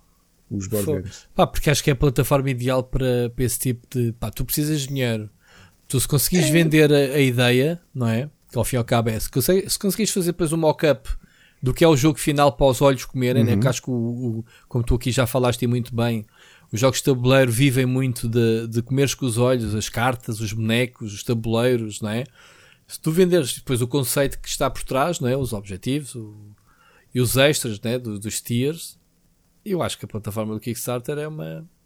É, mas sabes que é engraçado que tu olhas para o Kickstarter, especialmente para quem segue os board games, e nota que o, as campanhas que enchem logo ali grande porcentagem daqueles milhões uhum. são precisamente empresas que começaram no Kickstarter, que tiveram sucesso e, e, e criaram uma fidelização. Ok. Pá, que é, olha, o, por exemplo, o Cool Mini or Not, que eles são muito famosos por fazer jogos com miniaturas, fizeram uh, o Bloodborne acho que é deles. Uh, tem o Zombicide, que foi o primeiro sucesso deles, que lhes deu imenso dinheiro. Ou seja, eles com frequência lançam campanhas, os jogos são caros, não é? Porque são jogos com muitas miniaturas, são jogos se calhar numa versão completa com todas as expansões podem roçar os 300 euros, 350 euros, uhum. ok? E são campanhas que fazem 3 milhões de dólares, 4 milhões de dólares. Posso. Okay? E portanto, há uma fidelização grande e hum, mas também Epá, não... e é um caminho, é um caminho. Não Há muitos autores barato. de renome. Tu olhas para aquele top de jogos do sim. Board Game Geek, não é? Sim, Há sim, alguns sim. jogos que toda a gente quer jogar e que são muito, por exemplo, uh, o Gloomhaven, que é o, o jogo que está no número 1 há muito tempo, é um jogo caro, que tu agora para comprares uma edição tens que ligar para aí 180 euros. E é o jogo que está o number one rated game de, de, dos últimos dois anos, acho eu. E, e teve há um tempo uma segunda edição no Kickstarter e fez não sei quantos milhões. Porque as Como é pessoas confiam. Estás a perceber? Como assim na segunda Confio. edição? Uh, o mesmo É, produto? porque é, como, os- é como os livros, não é? Esgotaste a primeira edição, fazes a segunda edição. É, Era o que eu ia dizer, porque tens um custo de produção muito grande nos jogos de tabuleiro, não é? Tu tens que pagar eh, Sim. sim. plásticos, cartões, tens que pagar à fábrica né, os moldes e todas Sim. essas coisas todas. Mas, ou seja, mas eles não, não, não quiserem, em vez de pegarem nos lucros e fazerem uma segunda edição por eles próprios, lançam-se no Kickstarter. É porque é? acaba por ser, o risco acaba por ser muito controlado, não é? Sim. Especialmente quando tu tens nome, o risco é muito controlado. Por exemplo, a campanha que eu, que eu quis trazer para hoje, uh, quando vocês ouvirem isto, provavelmente estão na, está na última, uma, nas últimas duas horas de campanha, que é um jogo chamado Here to Slay. E o que é que é o Here to Slay? É um card game que precisava de 10 mil dólares e enquanto estamos aqui a gravar, é, pá, ele tá, vai o número não para. Estou a ver. 2 milhões 762 mil de é um 10 jogo mil. de cartas que eles precisavam de 10 mil dólares. Eles não precisam. Eles às vezes é, um, é para sentir a pulsação do projeto. Por É. acaso, eu, eu conhecendo mais ou menos os custos de produção, provavelmente só isto paga-lhes a produção do jogo, os 10 Sim. mil dólares. Sim, mas como a, como a semana passada a Platina tem lançado aquela campanha com o valor ridículo de quê? 50 mil, não era? Aquilo é, só para ver hum, o que é que o público ainda se interessa. Eu já não sei qual foi o projeto em que eu entrevistei e hum, foi, a, olha, foi os tipos da, daquele jogo medieval muito realístico, tipo, tipo O é o Kingdom- o Delivery- Ki- o Deliverance, o- sim, o Kingdom Come. Kingdom Come. Uh, eu entrevistei esses tipos que começaram no Kickstarter e o- a campanha do Kickstarter é só para validar junto dos reais financiadores que o jogo tem potencial. Ou seja, Está-se deles de mostraram videojogos. Está-se a falar de Di? videojogos. Está-se a falar de nos videojogos. videojogos, sim. Epá, mas quem diz videojogos, se calhar diz de outros projetos, não é? Jogos de Os tabuleiro. board games, a realidade é um bocadinho diferente, porque tu repara, tu, uma tiragem de 5 mil se calhar custa de 50 mil dólares, ok? A partir daí começas a baixar e é tudo lucro. Estes gajos prestarem 10 mil euros, eu sei porque ainda há, há um tempo, ainda quando a Majora funcionava e lançaram o último jogo, estávamos a falar quanto é que, eles, quanto é que foi o custo de produção do último jogo. Ah, epá, e acredito que este valor possa não cobrir tudo, mas que se já, esses 10 mil euros já fosse metade, porque é só um card game. certo? O que é que acontece? Com estes 2 milhões e tal, pá, chegámos a um ponto em que eles introduziram e ofereceram coisas. Porquê? Porque temos de também explicar quem é que é este tipo. Este tipo é um rapaz até mais novo do que eu, chama-se Raimi Baddy, que teve um sucesso brutal no Kickstarter com um jogo chamado Unstable Unicorns, que eu tenho, adoro o jogo, é um jogo divertidíssimo de jogar, um card game familiar. Tens a versão Not Safe for Work, que é com unicórnios com dildos e coisas do género. Mas pronto, e aquilo são baralhos de cartas que ele está a vender eh, uma expansão, que é um baralhozinho com 50 cartas a 16 euros. Toma. Estás a ver? Então, o negócio Investiste dele tem jogos? vindo. Neste- Investiste neste no, no, no Here's the Slay? No- Sim, sim, sim, sim, sim, sim, sim, sim. Sim, porque pá, o universo dele é divertido, é uma coisa familiar, as ilustrações são muito giras. E o que é que ele fez com este? O outro, os outros jogos dele são jogos competitivos, eh, que é os Unstable Unicorns e depois teve o, os ah, Lamas Unleashed, que é o mesmo tipo de jogo, mas com lamas e alpacas e coisas do género. É um jogo, as ilustrações são giras e é giro de jogar com, com alguém. O que é que ele fez aqui? Foi um- uma role-playing adventure dentro deste universo com competitivo e com, com ataques. Pá, quis levar a coisa para outro patamar e está muito a giro. E a realidade é que ele já tem nome, ele tem cinco campanhas de Kickstarter e todas elas fez muito, muito dinheiro porque os jogos deles são exclusivamente card games. ok? Ok. E ele fez muito, muito dinheiro. Repara, Claro 10 mil euros para um card game, ele chegou aqui a uma altura e disse: Olha pessoal, vamos oferecer uma Dice Tower. Dice Tower, sabes o que é que são? São aquelas coisas pá, Estou a tens muitas à venda. É o que é? Para lançar que os dados. os dados. É. E ele, olha pessoal, oferecemos. E oferecemos também eh, exclusivos.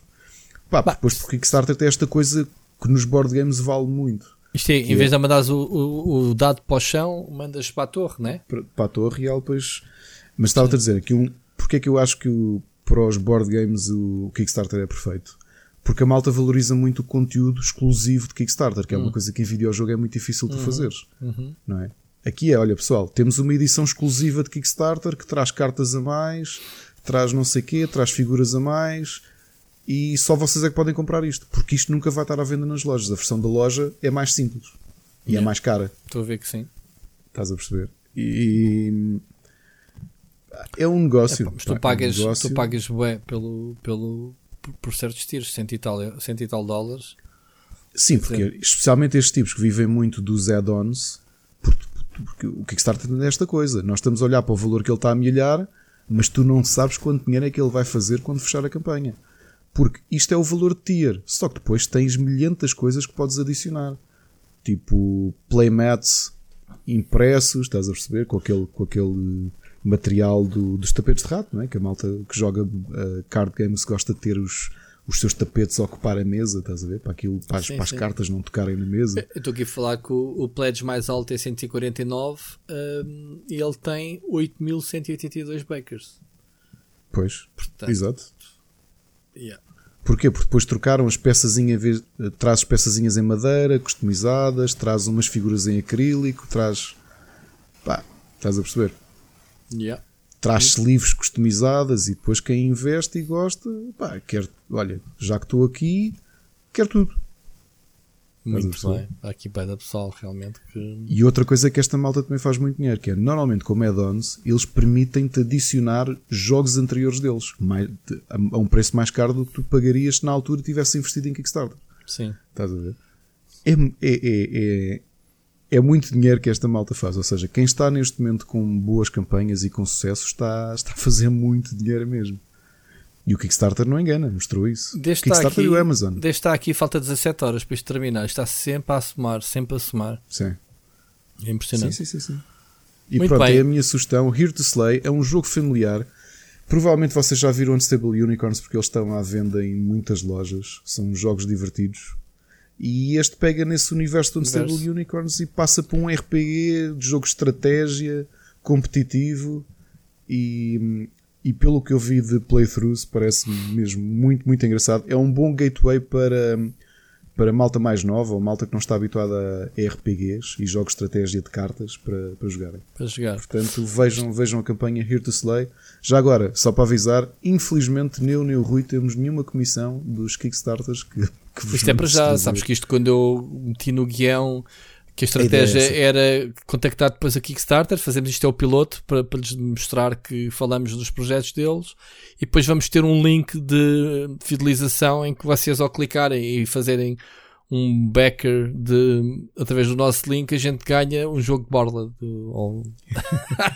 Estou inventado. Estava a ir bem, sem gaguejar. Uh, foi mesmo convincente, não foi que. Bueno, ah, foi.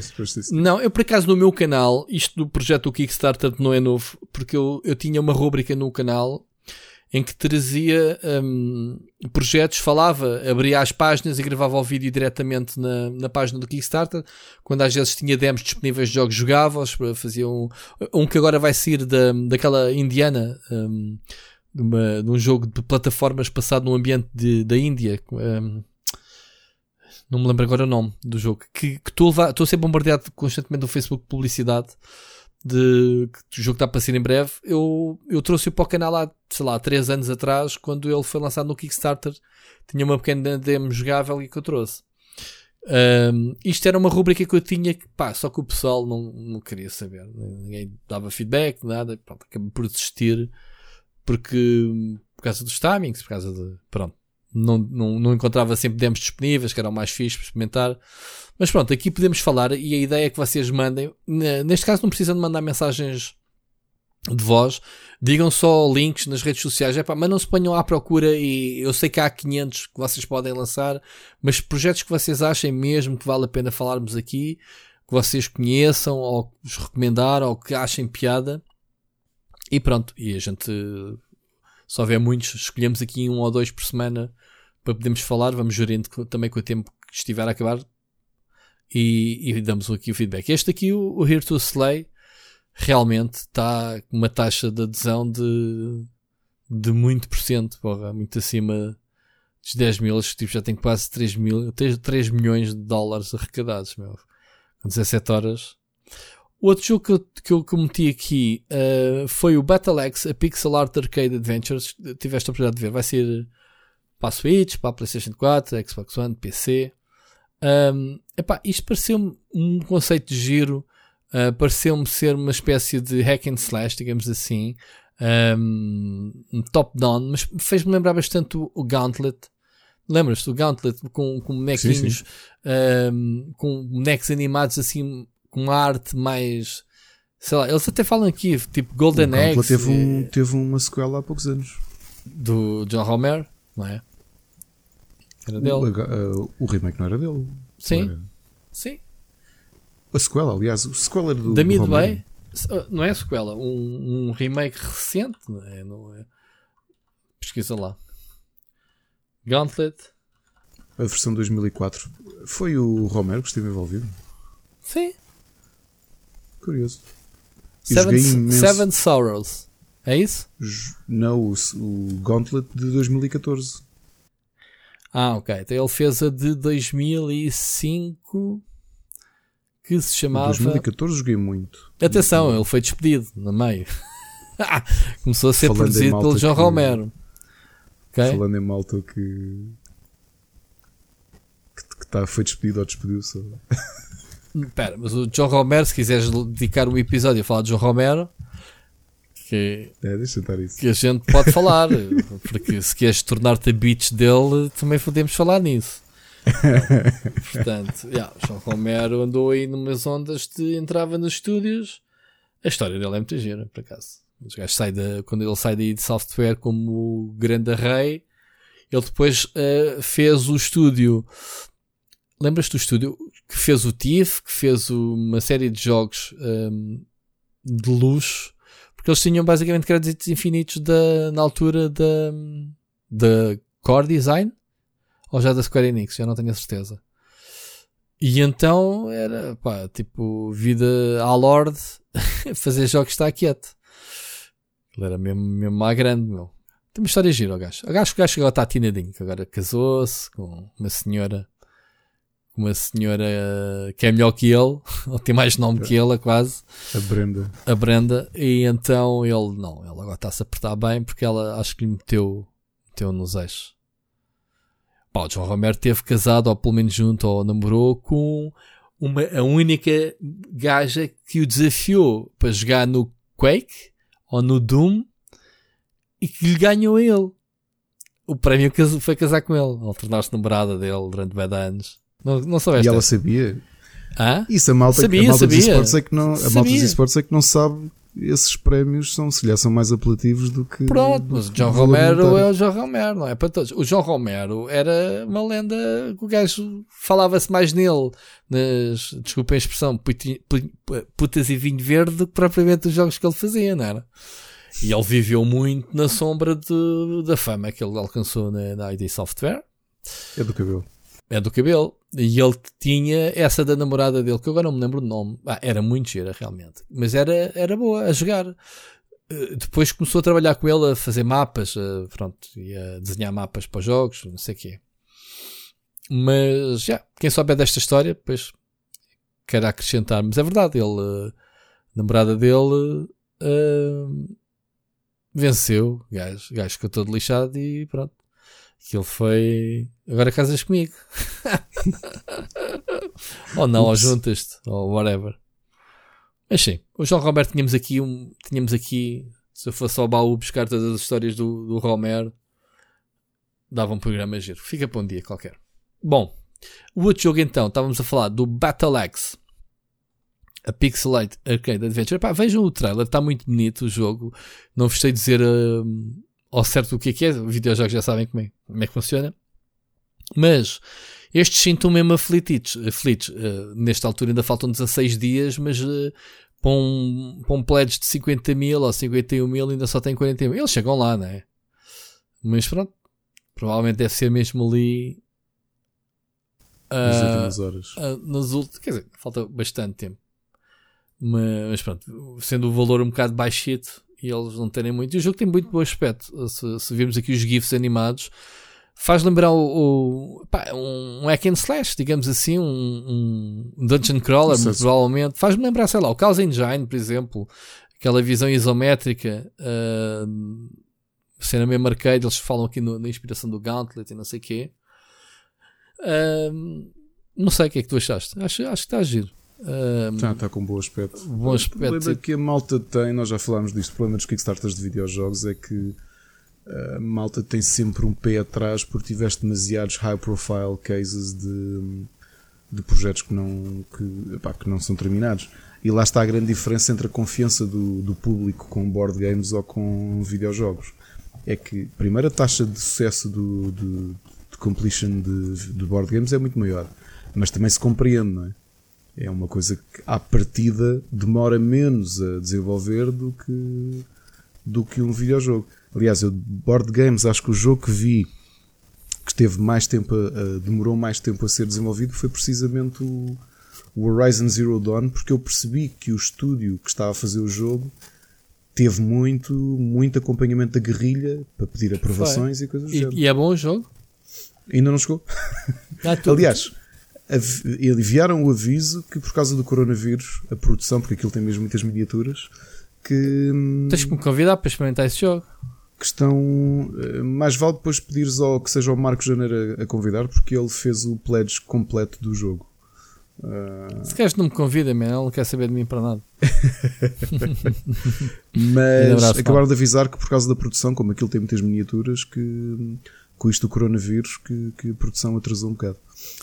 Epá, isto do coronavírus ainda vai afetar aqui o podcast, portanto, se, se, se futuramente não houver um.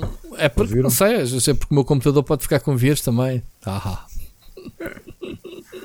Não, eu posso que... ir para Barcelona, nada, nada me diz que eu não venha infectado com. Portanto, não quero estar a, que, que, que, a tua cara encostada ao microfone comigo a falar. Que agressivo. que agressivo. Posso-te mandar daqui o vírus para ir para ti. Enfim, para ver se à parte, esta é, é, então a rúbrica do Kickstarter. Uh, deixem as vossas sugestões, coisinhas que vocês acham que sejam uns vírus, tenham potencial. Podem deixar os links na, nos comentários do, nos comentários do, do podcast e que depois damos uma olhada. Se houver, se a gente descobrir, trazemos isto numa, numa, numa periodicidade semanal ou então, pronto, quando justificar, logo vemos. Claro. Uh, logo vemos os projetos que houver. Ora bem, continuando.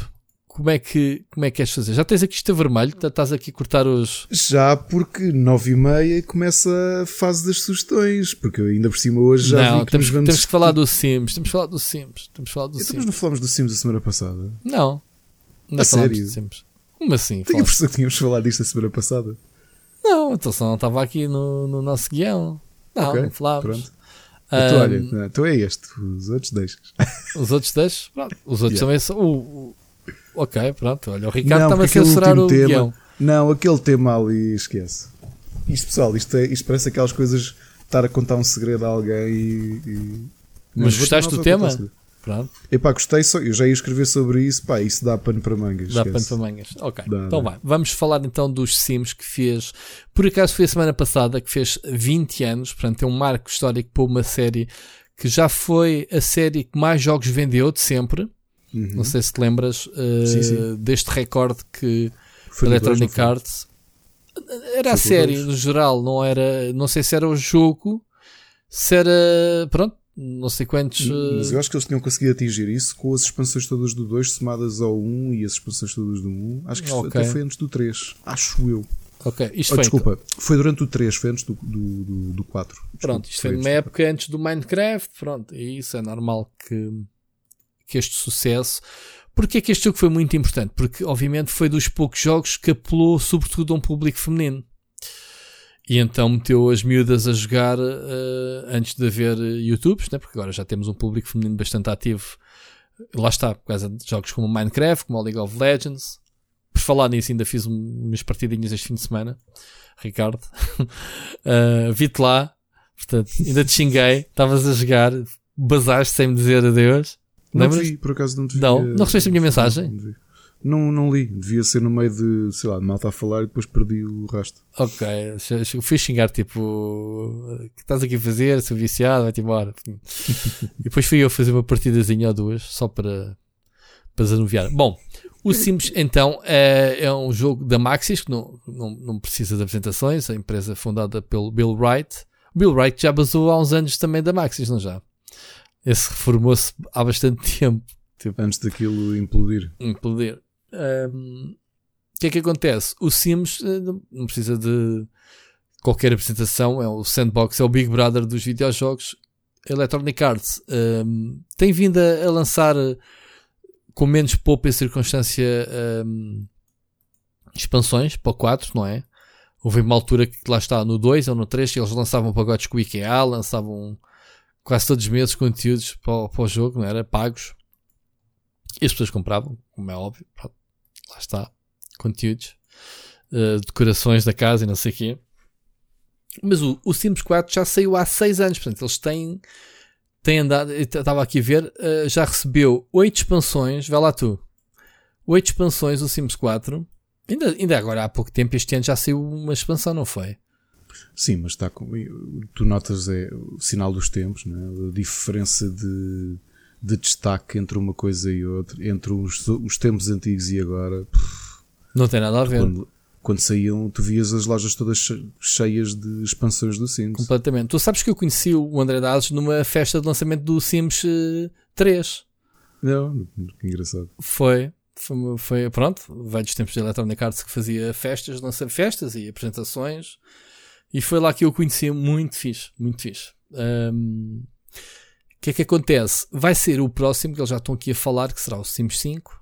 Um, mas poderá voltar um bocadinho a um conceito de uma tentativa que eles, que eles fizeram de lançar o Sims Online, que era basicamente um MMO basado, uh, baseado na, na série, não era? Outros jogadores. E, um, ainda esteve há alguns anos, nunca foi nada Sim. de especial. Um, foi naquela altura mórbida em que, em que havia jogos como um, Second Life, que havia Sim. aquela cena da PlayStation, como é que se chama? Era basicamente o Sims da PlayStation. Não te lembras que a PlayStation tinha. Não. Tinha os seus, tinhas lá o teu avatar no. Que é o Home. O Home. Sim. Eu não, não cheguei, não, nessa geração eu estava. Isso foi PS3, não foi? Foi na PS3, sim. Pois PlayStation não, Home tinhas os PS3, teus... não, não, Pronto, houve uma época em que isto era uma loucura do caraças. Este tipo de jogos hum, andava por aí. E agora atualmente há um que isto também podemos falar mais tarde, que é da Lockwood. Lembras que está cá em Portugal? Veio. Sim, vai chegar, sim. Vai chegar sim, sim, com sim. flores. E, e, e ele teve-me a explicar que é o maior sucesso deles. É um jogo que agora não o me recordo do nome. O Avakin. Avakin. Que ele explicou-me que a base do jogo é o Home. É o Home, é. Que é o Home. E que ele disse: pá, isto é de milhões de gajos a jogar. Assim, pá, ainda existe esse tipo de jogos online em que o pessoal cria um avatar e anda a fazer comidinha e a andar a interagir com o pessoal. Tipo, pá, man, acho ah, tipo, bem, muitos milhões de pessoal naquela comunidade. A gente depois há de falar como deve ser, que ainda estou para escrever qualquer coisa sobre isso. E quando tiver mais informações, a gente faz, dedica esse tema aqui no, no podcast. O que, é que, que, é que eu te queria perguntar? O que é que não te diz nada o, o Sims? Diz, diz, um, mas é engraçado é que uh, o Sims tem duas facetas muito óbvias. É a, a componente de construção, que eu acho que muito, a maior parte das pessoas que eu conhecia, uh, especialmente público feminino, era a parte que mais gostavam do jogo. Uhum era a minha mulher incluída, é? a, análise que nós temos ao 4 foi a meias, ela, ela falou dessa componente e eu falei da outra, que é o que eu gosto mais. A parte de construção nunca me disse muito, nunca achei grande piada, não, não tenho um decorador dentro de mim, uhum. nem, nem um arquiteto, em extremo também não tenho um arquiteto. Um, mas a outra parte de interação era aquilo que eu sempre gostei no Sims. E no 4 diverti-me muito a, com isso, pá, construir a vida das pessoas, não é? Fazê-las interagir. Uh, no 1 fazia muito isso. O 1 apanhou-me ali com, sei lá, com 17 anos ou 18, então tinha muitos avatares de malta que, com quem eu me dava, amigos e, e malta que eu não gostava. Uhum. Que, que, fazia avatares deles e depois empardava-os e deixava-os morrer. Ou seja, uh, despejavas ali no jogo as tuas era terapia. As minhas frustrações, é verdade. Certo. Não sei se está algum psicólogo, eu já falei com alguns psicólogos sobre isto, amigos. Uh, acho que é uma coisa perfeitamente normal. Empardar. Uh, antes isso do que fazer que na, vida real. Muito bom. Ainda deve estar e lá alguém pessoas... a gritar por ti. não, porque aquilo. Pá, o que é que tu fazias para matar pessoas empardadas? Eles não conseguiram ir à casa de banho, portanto iam, iam fazendo xixi e cocó pelas pernas abaixo e sempre que tentavam adormecer eu acordava-os. Muito bom. Grande, e agora grande, pensando que isto ficou registado, isto dá um ar muito cruel. Tá, muito creepy. Fogo. Cuidado. Portanto, Malta. Rui, é assim, a única coisa que tenho para dizer é que não, não queres ficar no meu lado. No, no meu dark side. dark side. Olha, a mim o Sims não me diz nada. Por acaso, sempre Já foi... agora, desculpa, eu não fiz nada que a Igreja Católica não tivesse feito ao longo de séculos Claro. com freiras grávidas. Claro, claro. Isolamento, tratá-las como doenças. Não empardadas. Empardar. Pronto. Empardar é muito bom. Empardadas. Empardadas, É muito aliás. bom. Quando eu quiser xingar alguém, vou ameaçar que vou emparelhar. Olha, vou-te emparelhar. pesquisa- Emparelhar não. Aliás, pesquisem, Empardar. pesquisem um bocadinho ah, de obras de reparação em igrejas e conventos que depois foram dar com, Sério? com esqueletos, com esqueletos, ah, com, com fetos, não é? com esqueletos também de, de, de Ou bebés. seja, metiam lá as pessoas, depois criavam uma parede falsa. Sim, sim. E, e não lhes entregavam comer. Não, não. Criavam a parede com a pessoa lá dentro. E acabou. Era uma forma. A, não- a sala ficava mais pequena. Às tantas já não havia espaço. Os conventos eram grandes, ninguém reparava. Mas Oh, eh, repara ali numa coisa: é hum, menos uma preocupação, não tens que desaparecer com, com, com. Então onde é que está a irmã, não sei o quê? Não sei. paredado. Já viram o contexto de podcast de repente deu aqui uma curva? Não sei, está muito, creepy negra? este podcast no geral. Não sei. Não sei, não sei. Já me chamaste agressivo pai duas ou três vezes. De repente Exato. és tu que E, estás a portanto- emparedar. Não sei. Tudo bem. Mas pronto, quem conhece, quem conhece o Ricardo é um fofo, portanto. Sabe. Já estou a fazer o meu trabalho de. Não, não, não me ser emparedado. Não me convidas para ir jogar um board game aí a casa e, e diz: Olha aqui, anda cá ver esta parede que eu tenho aqui. Sim. E pensaste, por acaso já foi maior, não já? Hum, meu Deus. Meu Deus. Eu, por acaso, houve lá uma divisão na tua casa que eu achei assim um bocado esquisita. Era demasiado pequena quando entrei. Por fora parecia-me ter mais janelas e não sei o que. Ser grande por fora. E É quando entrei lá dentro era beta pequenina. É a tarde, diz ao contrário. Oh my god. Mas agora sei, depois leiam porque era uma. O, o emparedamento era uma forma de punição na, na Idade Média, especialmente na Igreja Católica. Muito Ok. bem. Muito bem. Muito bem. Bom, The more é- you know, já isto- viste? Aprende- Aprendem-se coisas neste, neste certo. podcast. Nem sempre, pronto, creepies, mas. Eh, Estava-te a dizer que acompanhei com muita atenção o lançamento do Sims. eh, Estávamos no, no, no PT Gamers, fizemos a análise, tudo. Aliás, a Electronic Arts fez, eh, disse esse do Sims 3 que conheci o André, mas eh, um um dos melhores eventos feitos em Portugal foi exatamente o Sims, o Náufragos, uma expansão qualquer do Sims 1 ou 2 ou whatever, em que a Electronic Arts nos levou para as Berlengas no Tejo, ilhas desertas, lá está. Fizemos a simulação, fomos, epá, nunca passei tanto frio na minha vida, meu. Houve pessoal que ficou doente nessa apresentação porque apanhámos muito frio, vir ao fim do dia a levar com a, espuma da- das ondas a bater na cara. Estou a arrepiar todo de pensar. Mas foi um evento que chegámos à ilha, estava cheio de índios, tivemos que andar a correr dos índios que andavam atrás de nós. Opa, foi uma coisa original e. e Era uma espécie de Battle Royale, mas eles não tiveram de coragem de. Pá, foi uma cena fazer- muito off. fazer- Em vez de irmos beber copos para um bar, como mais vezes é habitual, eles levaram-nos mesmo para uma ilha. Foi um evento de um dia todo muito, muito giro. Velho, tenho tanta saudade dos eventos. Sim, sim, pessoal, já leram o livro Battle Royale? Ou o filme japonês? Ah, então até amanhã. E partiu no barco. Yep. Agora só pode sair um. Está ali um barco, mas é só para o último. Só cabe lá um. Exato. Portanto, apedrejem-se para aí. eh, façam. E pá, isto ficou, realmente esta zona de podcast ficou um bocado. Depois corto, não tem problema. Ou então não. Battle Royale, pedradas. Enfim, bom, o Sims faz 20 anos, muitos parabéns. É obviamente uma marca muito grande. Foi uma. Provavelmente a Maxis nunca mais teve um IP, eles ainda lançaram o Spore. Uh, nunca mais vão fazer um IP com a popularidade que teve o Sims. E Uh, continua a estar num dos, nos tops de séries mais lucrativas. Pode não ser a mais lucrativa, mas continua a ser Está um bocadinho esquecida, porque pá, sinal dos tempos, 20 anos é muito tempo um, uma série que nunca passou disto, não é? Gráficos mais bonitos, mais algumas facilidades, mas uh, o essencial nunca nunca cresceu muito, acho eu, o jogo sempre se manteve muito, muito fiel. Ahm, mas pronto. Curioso, pelo menos, para saber o que é que eles querem fazer de uma nova do, do novo MMO, digamos assim do, de um próximo Sims, eventual Sims 5, acho que é assim que se vai chamar. Vamos ver. Bom, Ainda é Maxis a produzir. é a Maxis. A Maxis continua a ser o- é o estúdio encarregue do jogo. Não tem a expressão que tinha antigamente, lá está. Lá está, lá está. Falta de lá a liderança. Will Wright é, é um dos génios. Eu não sei o que é que o Will Wright anda a fazer agora. Ele, esse então já se deve ter reformado. Mas o Will Wright sempre foi uma espécie de Bill Gates dos videojogos. Ele fez o SimCity, lembram-se? Uh, fez vários Sims, Sims qualquer coisa. Um, mas pronto, eu acho que ele saiu, quando saiu da Maxis, eu acho, deixa-me aqui clicar, ele está reformado. O homem tem 60 anos. Este sim merece. Tá, tá, tá. Este sim merece. Ele já está, não está? Abandonou em dois... Tá, lá, tá, ele já não está na Maxis há 11 anos. Como é que é possível? Para cuidar dos seus mais antigos projetos, o estúdio uh, Stupid Fan Club. Ah, eu acho que lembro disto. Mas eles nunca lançaram por, nada. Por curiosidade, ele não está reformado. Ele está a desenvolver um jogo de. Um, um jogo mobile chamado Proxy. Ok. Já não me lembro. Mas lá está. Nunca vai ser.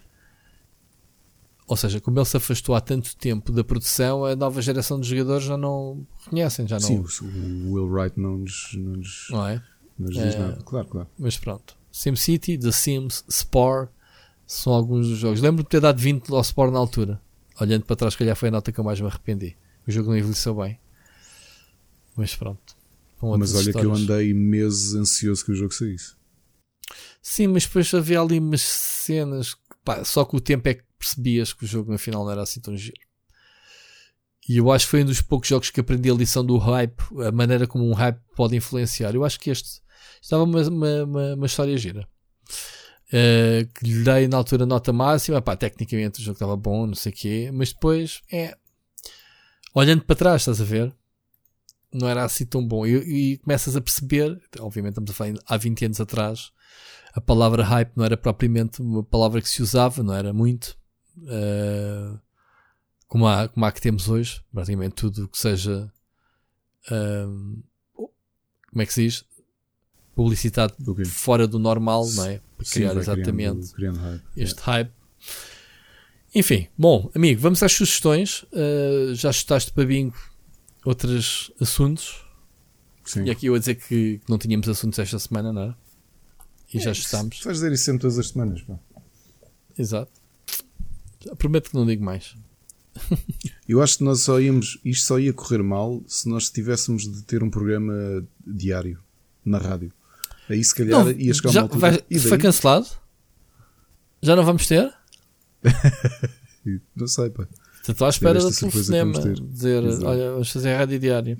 Enfim. Olha, então e sugestões? Tu esta semana estás aqui. Está, está... Tenho aqui algumas coisas, mas não é, não é nada de outro mundo. Vamos lá aqui. Queres que comece eu?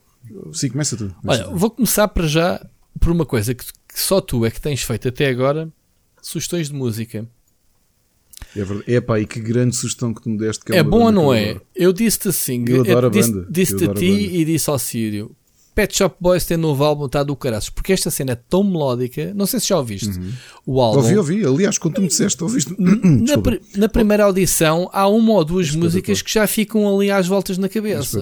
Não é? Eu adoro Pet Shop Boys, é daquelas bandas que eu tenho pena de não ter visto ao vivo. Mas eu pensei que eles já tinham morrido, meu. Então como é que eu descobri? Não, não, Pá, estava a ver, estava a ver, eh, como, como tu sabes, eu sou, não sou uma pessoa que anda a explorar música, não tenho tempo e de vez em quando dá-me curiosidade para ver uma outra banda que eu gosto, se tem coisas novas, às vezes até tem e passa-me ao lado, não ando propriamente em cima de publicações e de comunidades que se fala de música como se fala de jogos e de séries e não sei o quê. Não tenho mesmo tempo. E então, já aqui contei que a minha tendência é, é ouvir em loop as coisas que ouvi há 20 anos atrás. Pá, volta e meia tenho estado a ouvir o Trouble Guns Therapy, que é um dos álbuns que eu gosto muito. Um, e então foi por coincidência, foi daquelas publicidades de que, como eu não tenho premium, tenho que levar com as publicidades, e muitas das publicidades é sugestões de cenas que são lançadas novas no Spotify, tipo o novo álbum Pet Shop Boys, ouve já aqui, o Pet Shop Boys, novo álbum, deixa lá ouvir. Pá, cliquei e pá, maravilhoso. Pá, adorei o álbum, comecei ao que eu tenho ouvido mais uh, desde que saiu, saiu há uma semana, ou o que é que foi o álbum. E então, malta, recomendo, chama-se Hotspot e tem melodias uh, com o estilo deles, né? É, são uma banda eletrónica. Um, é, é a mesma dupla, não é? De sempre. Sim, eles mais velhinhos, ainda não reformados, lá está, estes coitados ainda têm que trabalhar, não é? Como é eles sempre tiveram bons álbuns e bons singles, pá. Sempre tiveram, não? Sim, eu sei. Eu, eu, eu, eu uh... Não conheço. Há aqui um buraco entre aquilo que eles lançaram nos anos, sei lá, 80, 90, não é?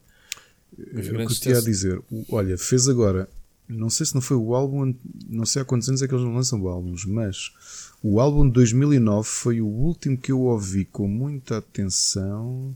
2009 já vão 11 anos, amigo. Não, ainda ouvi o Super, gostei, mas não tanto como. Epá, estou aqui. Quando é que foi?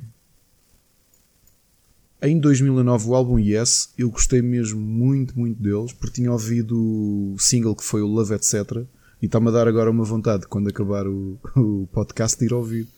Porque eles continuam, epá, não têm o mesmo fulgor de outros tempos, a nível de, de, de mediatismo, por, por razões óbvias, não é? Porque já não estamos. No... Tu, tu que andas nesses leads, eh, este álbum foi, teve boa pontuação, a crítica, como é, como é Não tenho ideia, eu como digo, não li nada, tu foste o contacto que Fui eu, eu que te. Ah, vá lá, até admira que eu tenha recomendado algo, mas foi coincidência.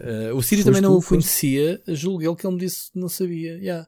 Acho que também foi, pá, porque o álbum, ou tu já sabes de antemão que eles estão a lançar um álbum, ou cai-te no colo. E este foi um desses casos, foi o, foi o, lá está, as recomendações do, do Spotify para ouvir. É muito giro. Ouçam, uh, se gostarem da banda, pá, tenho a certeza, à primeira já fica uma ou duas músicas, daquelas de, epá, acabou a música, vai, repita outra vez esta faixa. E depois da segunda e terceira vez, vocês já ouvem o álbum todo e aquilo é uma, pá, melodias é um grande são muito álbum, boas. Sim, senhor. É hum? mesmo um grande álbum. É, não é? Pronto. Hum. Hotspot, Pet Shop Boys. Um, dos jogos, esta semana já temos, vai haver as reviews do Snake World. Não é que a gente ainda possa falar que ainda está embargado. Tenho andado a jogar, vou deixar a minha opinião, obviamente, se calhar para a próxima semana falamos mais profundamente, está embargado. Então, descobri dois jogos uh, novos indie, uh, que um, um, deles já fiz a análise, que é o Seven Sector. Conheceste, uh, Ricardo? Recebiu, no, recebiu na sexta-feira, ainda não joguei, está na, tá na, na lista. Ainda não, não chegou à vez dele. Ok, eu estive a jogá-lo durante o fim de semana um, e fiz já a review, já publiquei no canal. Aliás, o fim de semana não, ainda joguei no fim da semana passada. Pá, isto é um jogo de puzzles, um, um jogo de puzzles muito difícil, porque não há tutoriais, não há instruções. É, chegas ao puzzle, experimenta, vais perder. E, pá, e, e vais tu perceber como é que há de resolver aquilo. E isso é que é a dificuldade frustrante do jogo. Desde puzzles de matemática básicos de, de equações, do género eh, este símbolo mais este símbolo dá 50, a seguir dá-te outra vez outro símbolo mais aquele, percebes? Tens que deduzir qual é o valor dos símbolos, esse tipo. Então tu controlas uma faísca que andas por um circuito elétrico. Um, inicialmente é só, és uma faísca, mas depois tomas uh, controle de robôs, de, de, um carro telecomandado que, que, que também serve para, para ultrapassar os, os, os, puzzles. E é um jogo linear, é um jogo de esquerda para a direita, da direita para a esquerda, pronto, andas ali para a frente e para trás para resolver alguns puzzles, mas tem, sem te dizer nada, tem uma história, um background muito giro, porque aquilo que acontece num mundo distópico, tipo uh, Iron Curtain ali da Guerra Fria, estás a ver aquela aquela ambiente tipo Papers, Please, aquela aquele ambiente sim, da União sim. Soviética, pronto. E então, muito giro em termos gráficos, coisas a acontecer no background. Um, epá, e tu andas por ali com uma faíscazinha, controlas as cenas um, a passar puzzles. Os puzzles são bem difíceis e até são frustrantes. Uh, houve duas ou três vezes que eu desisti do jogo. Depois voltei outra vez e passei para logo a seguir encravar outra vez. Os jogos, os puzzles são muito difíceis porque não explicam. Essencialmente não te dão dicas quando tu estás, eh, quando estás ali tipo meia hora para tentar resolver eh, aquilo. E ou resolves ou resolves. Ou encravaste. Já foste. Portanto, yeah, Seven Sector. Uh, podem saber mais na review está no canal. Um, fiz a atualização esta semana para o, o Ultimate do da Xbox uh, Game uhum. Pass. Ok, ou seja, já posso jogar no PC. Uh, aliás, recebi código da Microsoft já para contar com as próximas novidades. Então encontrei lá um jogo que saiu agora em Early Access que se chama -se Scourgebringer. E agora vou-te dizer, tu até hum. podias ter jogado antes desta gente toda, porque ele foi um dos finalistas do IndieX. Opa, é e tiveram com os autores e tudo. Foi, então já conhecias esta porcaria. O jogo é muito giro, não é? é. Eu não conheço todos os jogos do IndieX, como tu sabes, eu não tive muito Sim, tempo. este ano não tiveste tempo para. Não tive, aliás, mandei Mas a teve lá, Francisco a tive lá, falar com tiveram lá vocês. os autores e tudo. Ah, Muito giro, então. Pronto, o jogo saiu em Early Access, ainda não é a versão final, e é basicamente um. Eu não gosto do conceito de, de roguelikes. Epá, fogo. Quando uma pessoa avança e morre e volta ao início, chateia-me. Este é um desses jogos. Só que o jogo, Mas está muito bem feito. só que o jogo é. Epá, como é que tu explicarias o jogo? É, um- é um jogo de ação em que tu É um- tens é um 10 action double jumps com, com Yeah. ataques que tu passas o tempo todo no ar se quiseres. É um jogo de plataformas 2D na sua essência, mas o boneco nunca está parado. Quer dizer, o boneco é um ninja Sim. autêntico, não é? Mas muito orgânico. As animações são muito orgânicas. Sim. Muito. Tens um ataque É forte que atordua os maiores. Ataques rápidos, tens um 10, ainda tens a pistola. Epá, eu hoje usei muito pouco a pistola, tipo, too much. Tipo, é tão frenético o jogo em termos de melee que depois. eh, pronto. Não joguei muito. Joguei, sei lá, uma horita ao jogo, meia hora, experimentei o jogo, estive ali a dar uns tirinhos só. Porque reparei que tinha acabado de sair, ainda quer ver se jogo mais um bocadinho. E foi um bom negócio da parte deles. Tem que, por acaso tem, não, não sabia disto. Tenho que lhes mandar, só por curiosidade, hei de lhe mandar uma De, mensagem só a de dizer ter "Epá, saído de grande borda no business." Live Arcade. Sim, no Game Pass, desculpa. até do ponto de vista de negócio, o que é que isto significa para eles? Ah, não é? tenta saber. Sim, sim. Sim. Uh, pronto, isto são as minhas uh, cenas de jogos. Esta semana já devia ter chegado, ainda não chegou o Dreams. Vai ser o jogo que eu. Não sei, tu ainda não tens, não? uh, Tenho, Sony? tenho há muito tempo. Tens a beta de, que foi lançada ano passado, Sim, não? Que passou, ah, que passa. Recebi uma cópia que passava a edição. Ah, e já passou? Ah, eu não lhe tenho mexido. O Não, estou Nuno a é dizer isto porque, porque tu, tu, tu recebeste e no intuito de mexeres com o editor, não sei o quê. É que o jogo tem uma campanha. Como o Little Big Não, não, Planet. não, não mexi. O Nuno é que vai fazer isso. O Nuno é que vai fazer Pronto. Eh, e então a Sony tinha-me dito que era no início desta semana. E é um jogo que, que se calhar pela. que se calhar por, por ser um jogo tipo de construção, independente da comunidade, eles não quiseram enviar com alguma antecedência eh, o jogo. Julgo eu que, que seja isso, não, não interessa. Pronto. E então queria jogar, quero muito jogar o Dreams, que eu gosto. Gosto dos jogos da Media Molecule. Não a parte criativa, já aqui falámos que, que pá, eu quero é consumir eh, o que, o que a malta fizer, não quero construir nada. Mas se me oferecer a experiência divertida que é a campanha do Little Big Planet no Dreams, algo semelhante, que eu sei que aquilo vai ter um modo de história, quero muito jogar isso. Mas pronto, é esta semana, há de ser um dos próximos jogos que eu jogar. Em termos de séries e filmes, comecei a ver o American Gods para. Ainda vou meio, mas parei por causa de outras. Ouviste a sugestão no Split Chicken? Ouviste a sugestão que tu, tu não foste muito muito afirmativo com, com esta série. A série, eu gosto muito do livro, a série tinha potencial, mas ela já teve tantos problemas de produção que nota-se que tu nem sabes se vai haver terceira season. o, não. o problema para mim é demasiadas personagens hum, e começam-me a irritar o ego de cada uma delas. Ou seja, eu sou um deus e estou-me a ralar para ti e, e é sempre, nunca ninguém sabe nada, não sabes o que é que se está a passar. Há sempre a personagem, o, o Shadow Moon, né, a fazer perguntas, ninguém lhe explica. O Wednesday, pá, gosto muito de- de- do. Como é que chama o ator? O, Do Shane. Shane, uh, Ian McShane. Gosto Ian muito McShane. dele, mas já me está a irritar o papel que ele está a fazer de. É brutal. de ah, pá, mas já me irrita. Acho que já é. Pá, tipo, dá lá respostas ao rapaz, meu. Tipo, sempre enigmático, sempre. Percebes? Tá, mas adoro, muito, adoro a mulher dele. Acho que a mulher dele é a personagem mais fixe. Que, para quem não sabe, isto estava nos livros, não é? É tudo dos livros. Estavas a dizer. no livro, sim, sim. Sim, Sim, É, é, um, é um zombie, né? É um morta-viva, está morta, mas é, é bem da forte Por causa da moeda por causa da moeda que ela engole do, do, do Leprechaun. Leprechaun, sim. Eh, yeah, por isso é que ele não a larga, tipo, dá- vê-se vê se morres de Quero a minha sorte volta, quero a minha sorte de volta. pá. da minha sorte. Dá-me lá a moeda. O, o certo é que ela, ela é bem da BDS, ela manda lá cada papo seco, meu. ehm, brutal, gosto, gosto dela. Só que pronto. uma coisa engraçada é que é o fato dela estar a apodrecer. Está a apodrecer e há lá reparaste uma nisso? cena em que ela Já, é já viste. atropelada e. E andam à procura das peças dela. Bom, enfim, muito engraçado. Está a apodrecer sem vezes as moscas, tipo, de volta dela e o cheiro a mal, pelos vistos.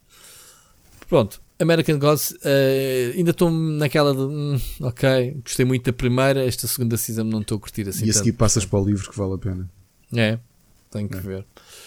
Depois, uh, a segunda série é uma série nova que já aqui tínhamos mencionado que ia sair, saiu na Netflix, que é o Lock and Key, que o Ricardo também já disse que a devorou. Uh, Epá, eu já é... tinha começado a ler a BD. Fala, e... fala tu então. É muito giro. Eu gostei. Pronto, fica aqui só o meu. Eu gostei. Agora explica tu, para quem não viu. O Lock and Key é uma banda desenhada da Image que começou a ser lançada em 2008 e acompanha uma família, que é a família Locke, cujo pai é assassinado. Uhum. E eles família Locke? Sim, que é a mãe e três filhos uhum. e que se mudam para a casa da família Locke no, no Do pai. estado, que é uma yeah. mansão. Que nenhum deles é conhecia. Onde, uh, não, eles não tinham ido lá. Yeah. O mais pequeno começa a encontrar pela casa umas chaves uhum. que dão acesso a poderes. E, é, e, e é tão original. É. Sim, e os é poderes o... são muito originais. Yeah. Está muito bem pensado. E há coisas que. E o que é que acontece? Eu já tinha começado a ler e tinha gostado, mas entretanto devorámos a série. Demorámos para aí 3 dias a ver os 10 episódios. É, yeah. Tanto que eu estou a continuar a ler, porque pá, foi logo, olha, não me interessa, vou, vou ter que ler isto tudo, porque pois, eu só vou, um neste momento em que estamos a gravar, vou, acho que no quinto episódio, vou ao meio. E estou a adorar. É muito boa a série. Estou a adorar, estou a adorar porque hum, o jogo um, tem, tem vários mistérios em paralelo. O mistério das chaves, o mistério de cada poder. Acho, acho que a série desta season deve estar a, a apresentar os, o que é que cada chave representa. Há uma vilã que até, pronto, até onde eu estou a ver é, é misteriosa, também não sabemos o que é que ela quer. Quer as chaves, como é óbvio, mas porquê? E depois temos um. Mas ela quer um chaves muito específicas. Quer quê? Chaves específicas. Não percebi. O que é que tu dizias? Ela, sim, ela, tu já viste nesse, no teu quinto episódio que ela quer chaves específicas e não sabes porquê. Sim, mas é, há aqui uma cena que é uma das. Ele estabelece regras que é, é ela não pode tirar as chaves. Eles é que têm que dar as chaves à pessoa. Portanto, é umas regras da magia, digamos assim, da chave. Bom, depois tem outro mistério paralelo que é o passado do pai, a mansão em si, o que é que está a passar ali. Eh, sobretudo é, é, é, a mãe é que tem eh, essa componente, não é? O que é que está a passar? Porque é que o meu marido nunca me falou desta casa, das pessoas, através de fotografias que ela vai encontrando pela casa. Quem são estas pessoas? O que é que aconteceu? E toda a gente está reservada em contar, não é? Portanto, esse mistério é giro. Eu, eu próprio não sei, portanto, mesmo que eu quisesse dar spoiler, não conseguia. Um, e pronto, e temos então estas chaves que dá poderes aos, aos três filhos, né? dois, dois jovens adultos e um miúdo pequenito, muito inteligente. O puto é muito bom. Temos é um bom ator. Como ator é muito conhecia. bom. Isso é outra coisa curiosa. O Lock and Key não tem assim um ator. A única Tem dois conhecidos. A mãe, tu tens sim, o, a mãe entrou o, no Mad Men. E, e tem o, rapa, o, o, o, cunhado que era o Iceman do, do X-Men. Exato. E, é o, e do Quantum Break também é o protagonista. Do Quantum Break, da Remedy. Quantum Break. Ah. Isso bem. É ele? Não, não, não é Quantum, Quantum então. Break, sim. Houve, agora estavas. Sabes que eu estava a vir à cabeça? Então. O Quantum Leap do Scott Bakula.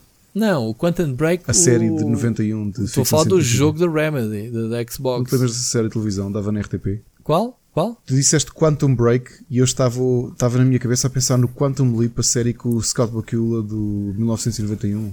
Mas essa, essa série é aquele que cada episódio ele reencarnava uma personagem diferente. Exatamente, exatamente. Okay. Era uma grande série. Era muito gira, era muito gira. Grande era. série. Pois eu não lembrava que ele, que ele era o personagem do Quantum Break. Eu não joguei o jogo.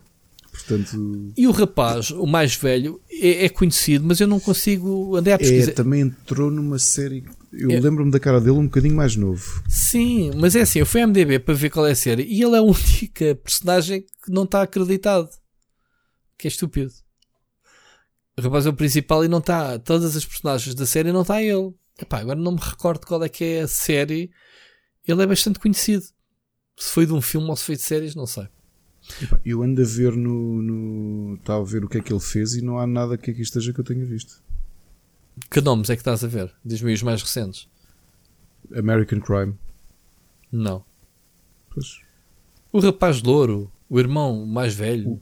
O, o Tyler, sim, sim, sim. Não, ele é conhecido, meu. Não, não me recordo. Não me recordo de onde. Bom, não interessa. Por fim, vi dois filmes. Vi o Fallen Ad. Skies, é a série que ele fez. Ah, o Fallen Skies, claro, é um dos filhos do, do tipo. Essa é a série do Steven Spielberg. Pronto, bem me parecia. É um dos filhos do protagonista. Tu viste a série? Não. É é uma daquelas de a Terra foi invadida por eh, extraterrestres, uh, beda perigosos, exterminou a raça toda e eles são a resistência que resta da humanidade. E então há o protagonista que é um professor de história que tem três filhos e ele é um deles. Pronto, bem parecia que eu conhecia. E tem cinco seasons, portanto, eu- já foi há uns anos. Estava a tentar perceber de onde é que eu conhecia. Pronto, é isso. Eu falo em Skies. Muito bem. Muito, muito obrigado pela, pelo meu gap de não conseguir situar o rapaz. por favor, vejam eh, do género. é eu estava aqui a discutir com a Ana e eu acho que é engraçado que eh, Netflix está. hum, Não sei se não encontrou porque não vai ter o mesmo mediatismo, mas eu acho que pela, hum, pelo tom da série eles querem encontrar outro Stranger Things. O Stranger Things é giro, é mais mediático. O Lock and Key é mais coeso. A história é mais sólida e tem mais interesse. E as ideias também são muito melhores do que está ali por trás. Pá, as ideias São mais originais. Muito originais. As chaves, eh, as chaves, malta, não, não- acho que não vale a pena estar a dar nenhum spoiler Não. De, de um poderes. poderes das chaves. Mas não há é- poderes. é, é, para já Sim, abrem não- as fechaduras. Aqui é o engraçado é os putos encontram as chaves. Já agora, isto posso dizer: encontram as chaves através do Whispers, que eu também não sei o que são. Eles começam a ouvir psh, psh, psh, e, e- que é as chaves chamá-los, digamos assim. Estão escondidas pela casa, em sítios bem amarados. Pronto, e depois tem a segunda fase que é eles perceberem, ou porque viram que cada chave tem uma forma diferente em termos de onde se pega. Na chave tem um, uma- um boneco diferente em que eles ou associam a uma fechadura que já viram uma porta fechada na casa ou whatever. Pronto, há, há sítios onde eles metem a chave não lembram ao diabo. E então, e é isso, Eu é o que acontece. É o que acontece quando eles. Não vamos dizer nada, não, não vamos dizer nada. Não, não, e tu ainda não viste nada. Ah, ainda não vi nada. Eu sei que em cada vi. episódio eles andam a encontrar duas ou três chaves. Há um episódio, acho que é no quinto, onde eu estou, que já é, é a terceira chave que eles encontram. Aliás, até te posso dizer que a última chave que eles encontraram, eles não, não se aperceberam para o que é que serve e já aguardaram. Que é, é exatamente, que é de um armário, pronto.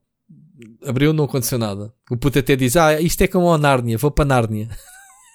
pronto, agora não me perguntes, foi aí que fiquei. Pronto. Olha, vou dizer uma coisa. Essa específica, eu adivinhei o que é que fazia. Foi. Olha, não, Foi. não faço ideia. Eu olhei pelo símbolo, eu, eu disse, faz isto.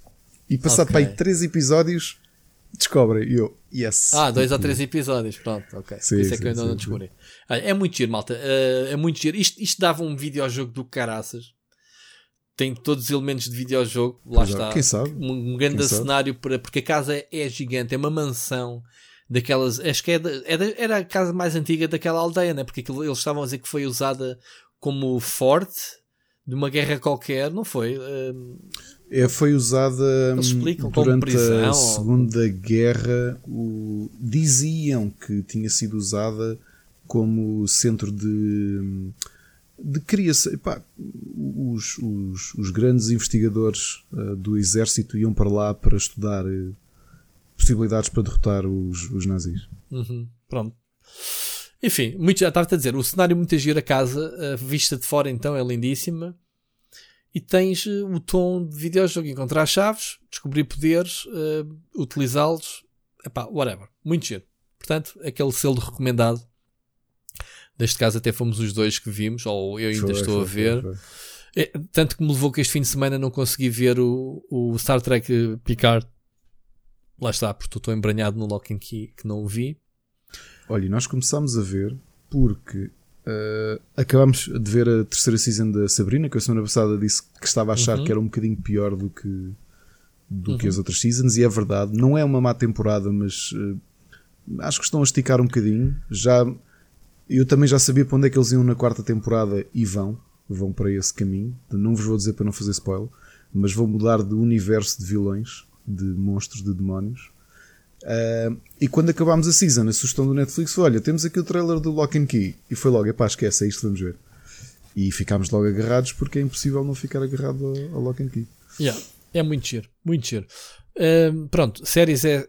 Séries é só. Vi dois filmes, vi o Ad Astra com, com o Brad Pitt. Nunca vi. Um, basicamente é num futuro próximo em que a humanidade já conquistou o espaço próximo. Marte e Lua, já se vive na Lua, já se vive em Marte. Um, então acho que que há um, um investigador que sai de uma missão há 30 anos atrás e nunca regressou na vida e o Brad, que é o pai do Brad Pitt. O Brad Pitt é incumbido de uma missão de ir não resgatá-lo, porque ele já foi dado como morto há muitos anos e, e, ele tem a surpresa que afinal ele poderá estar vivo. Como está a mandar, uh, uh, que é assim que começa o filme, explosões eletromagnéticas derivadas do que ele anda para lá fazer. Então ele vai basicamente numa missão tipo resgate tentar ir buscar o pai ou whatever. Pronto, é, e é giro. É giro. É um filme de ficção científica é, engraçado. Não é nada de espetacular, mas é, vê-se vê bem. Melhor que o do Hollywood que ele ganhou o Oscar que eu não consegui. Lembras-te de dizer que faltava meia hora? Pá, não uhum. conseguimos acabar de ver o filme. O outro filme que eu vi, podes-te rir, é o Rambo, Last Blood. Eu tinha que ver o Rambo. Não vi, não vi. Uh, e posso dizer que o filme é provavelmente o filme mais violento da série. Violento, gratuito mesmo. Pá, o, Sim. Estamos a olhar para um ramo velho, o Stallone está velho e acabado, e ele consegue. A história passa-se entre o México e os Estados Unidos, a fronteira. A história tem a ver com uma miúda que. uma família com que ele vive desde o último ramo, que já foi para aí há 10 ou 15 anos, eh, em que ele assentou num rancho, digamos assim, e acabou por criar uma miúda emprestada né, da, da, família que acaba por ser envolvida num, num tráfico de prostituição no México e obviamente que ele vai lá buscá-la. Um, epá, e, o, e, o, e o gajo não vou contar para quem quiser ver, obviamente, mas nunca vi tanto um filme do Rambo tão visceral Pá, lembro-me que na altura o pessoal chamava Boeda Violento o Rambo 2 e não sei o que, tu vais ver agora é uma comédia. Na altura o Rambo 2 ele manda aquela famosa seta explosiva em que se vê só uma bota a voar do chinês. Sim. Lembras-te? Epá, isso é comédia. Tipo, o gajo deve ter feito neste filme, contei eu, uns 3 a 4 headshots. Headshots não, des, uh, desmembramentos. Arrancou a cabeça aos gajos com aquela faquita dele. Ok? o gajo consegue arrancar a clavícula com o dedo, com os dedos, para torturar um gajo. Tipo, conta-me onde é que ela está. E espeta-lhe os dedos pelo pescoço e saca-lhe o osso de dentro, arranca-lhe a clavícula completamente. Estás a ver? Tipo cenas destas. É, o filme todo nisto. O, gajo, o, filme todo, quer dizer, quando entra a parte da ação, o gajo já manda setas à cabeça e machados à cabeça do pessoal a fazer headshots. O gajo deve ter arrebentado. Vês mesmo, pessoal sem cabeça, pá, e 3 ou 4. O que é que se passa, Stallone? Isso é um statement, é tipo Last Blood, mas não é o meu. Fuck. O filme está giro, atenção. O filme está giro, uh, vê-se bem. Se lhe deres, obviamente, os créditos necessários no filme de Rambo. Uh, pá, e acaba giro. A coisa que eu mais gostei que tocou-me, sabes que o primeiro filme do Rambo é baseado num livro, é muito triste o filme. Sim, o First, Blood, Blood é, é, é, um filme altamente triste, é um filme de um retornado, basicamente de guerra, um herói de guerra que é maltratado, basicamente, até virar a boneca. Uh, que no filme ele morre. No filme, no livro ele morre. Sabias dessa? Não, não sabia. Não, não. Na altura fiz um artigo sobre isso na Smash e no o livro original, que o, o, o filme baseia-se no livro, o, a personagem suicida-se no fim, mata-se, pronto, e acaba ali. Eles não, no, no filme não morre, como é óbvio, e a série continua. Um, e ele faz um resumo, os créditos finais dos primeiros de todos os filmes, do Rambo 1, 2, 3, aí começa ali a reviver aquela nostalgia, aí, caraço, quando ele era banda de vinho, Rambo caraço, porque aquela grande gadelha dos anos 80 ali no, no Vietnã, buscar o resto dos soldados. Era tão bom o Rambo, eu gostava bastante. Rambo e comando. Mas pronto, o gajo agora já não tem idade para os ramos, cada vez que vejo, ah, eu vi o Rambo, Last Blood, pessoal começa a rir, tipo, ah, yeah, o Rambo. Eu, eu, eu, tenho uma action, alguns, lá em casa do meu avô ainda tenho a minha action figures do Rambo. A sério? Portanto, é. yeah, com, eu fazia coleção de calendários do Rambo, meu. Pronto. Sabes, coleções de, com fotografias dele, sim, sim, sim, sim. temáticas. Em calendário, yeah, o pessoal, havia negócio, tal como o homem do Recio dos Cromos, havia todo um, havia todo um negócio à volta dos calendários. Eu gastava bem dinheiro em calendários, mano. Eu tive coleções de centenas de centenas de calendários. Desde publicidades, que é aqueles calendários que o gajo arranjava. Tudo entrava- contava. Sim, tudo contava. aquelas. Sim. Olha, coleções de calendários tenho do V, tenho do Fogo. o Batalha Final, tenho o hum, Captain Planet e tenho Captain Planet, Captain Power, Captain Power e tenho quase completa a coleção de Uhum. mas tu, mas esses calendários a falar compravas em carteirinhas? Epá, eu não sei como é que aquilo era, aquilo era a minha família que fazia. Eu, eu só ia- comprava as coleções, tipo 6 desta série, do Rambo, e comprava-as hum, em, em bancas. assim, mas eu via, eu pegava nos, nos calendários. O homem não vendia tipo um, não, vendia a série toda. Se quiseres comprar os 6 ou os 8, Pá, eu não sei se aquilo era legítimo, se não era, mas eram calendários de bolso Yeah, com fotografias do filme que eu papava aquilo tudo. É pá, que loucura. Mas até das coisas nostálgicas que agora me fiz lembrar. Do Ram e de outros filmes, de outras coisas na altura. Era disso, e, e sabes outra coleção? Eh, Já a semana passada abusámos com as coleções. Era de folhas, de hum, blocos de folhas das meninas, ou umas perfumadas, outras coloridas, com desenhos de fundo.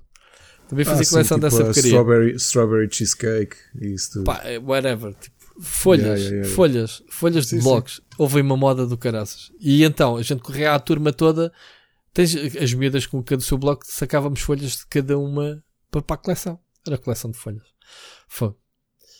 Colecionadores anónimos. Enfim, tu, coisas, coisas que tu tens. Epá, vou tentar fazer isto telegráfico porque já eu, eu avisei Oh pessoal God. aquela aposta. Vamos nos Exato. 2 horas e 10 e, hum, e eu ainda nem dei as minhas sugestões. Então, assim, telegráfico: jogos, três simuladores completamente what the fuck.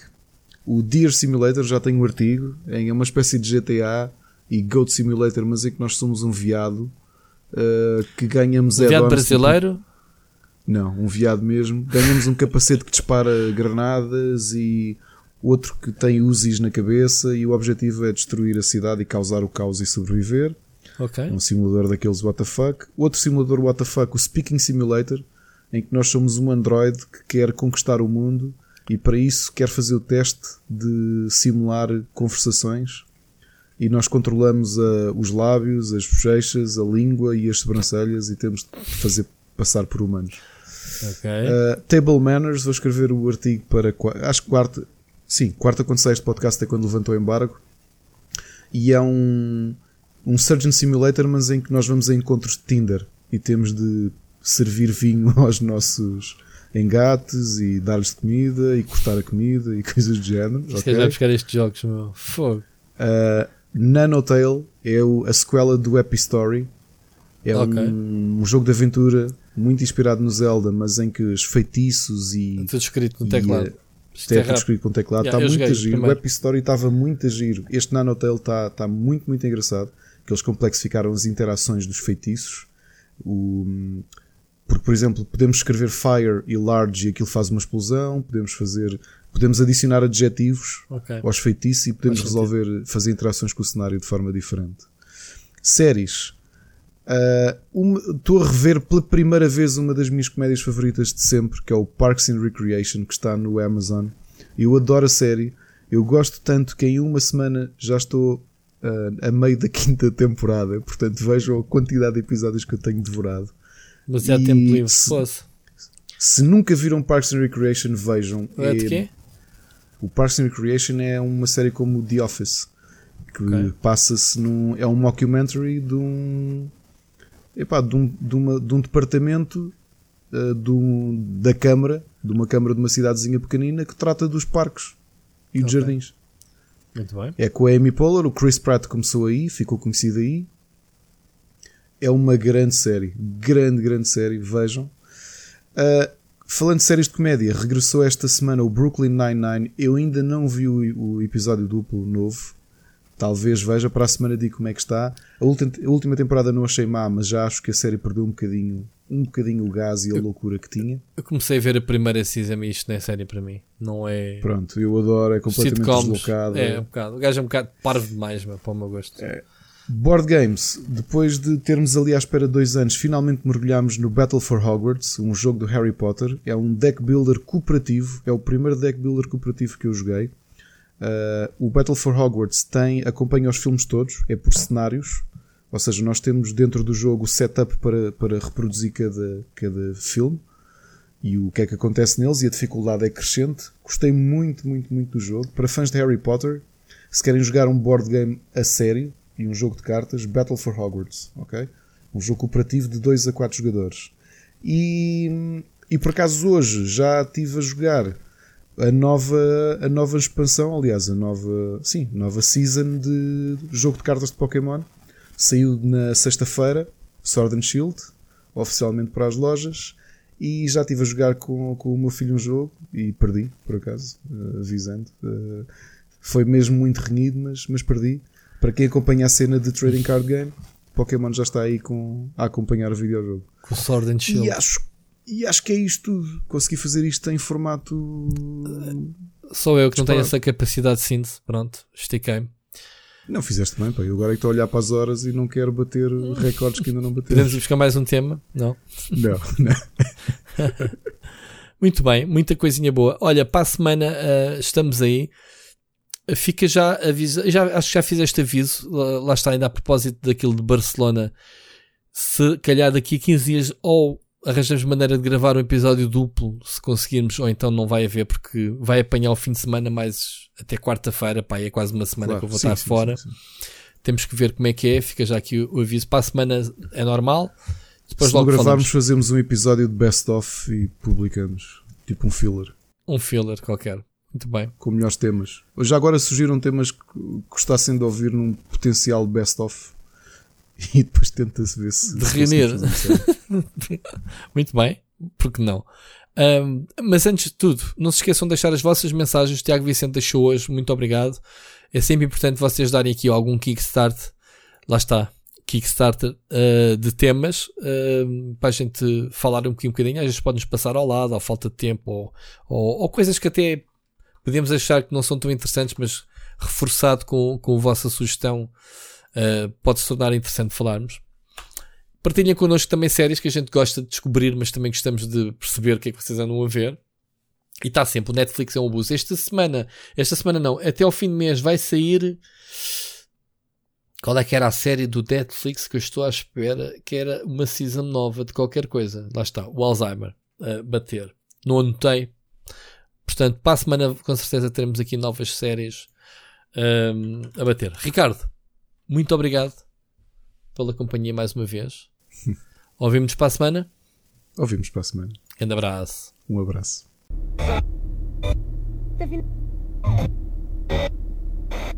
Tá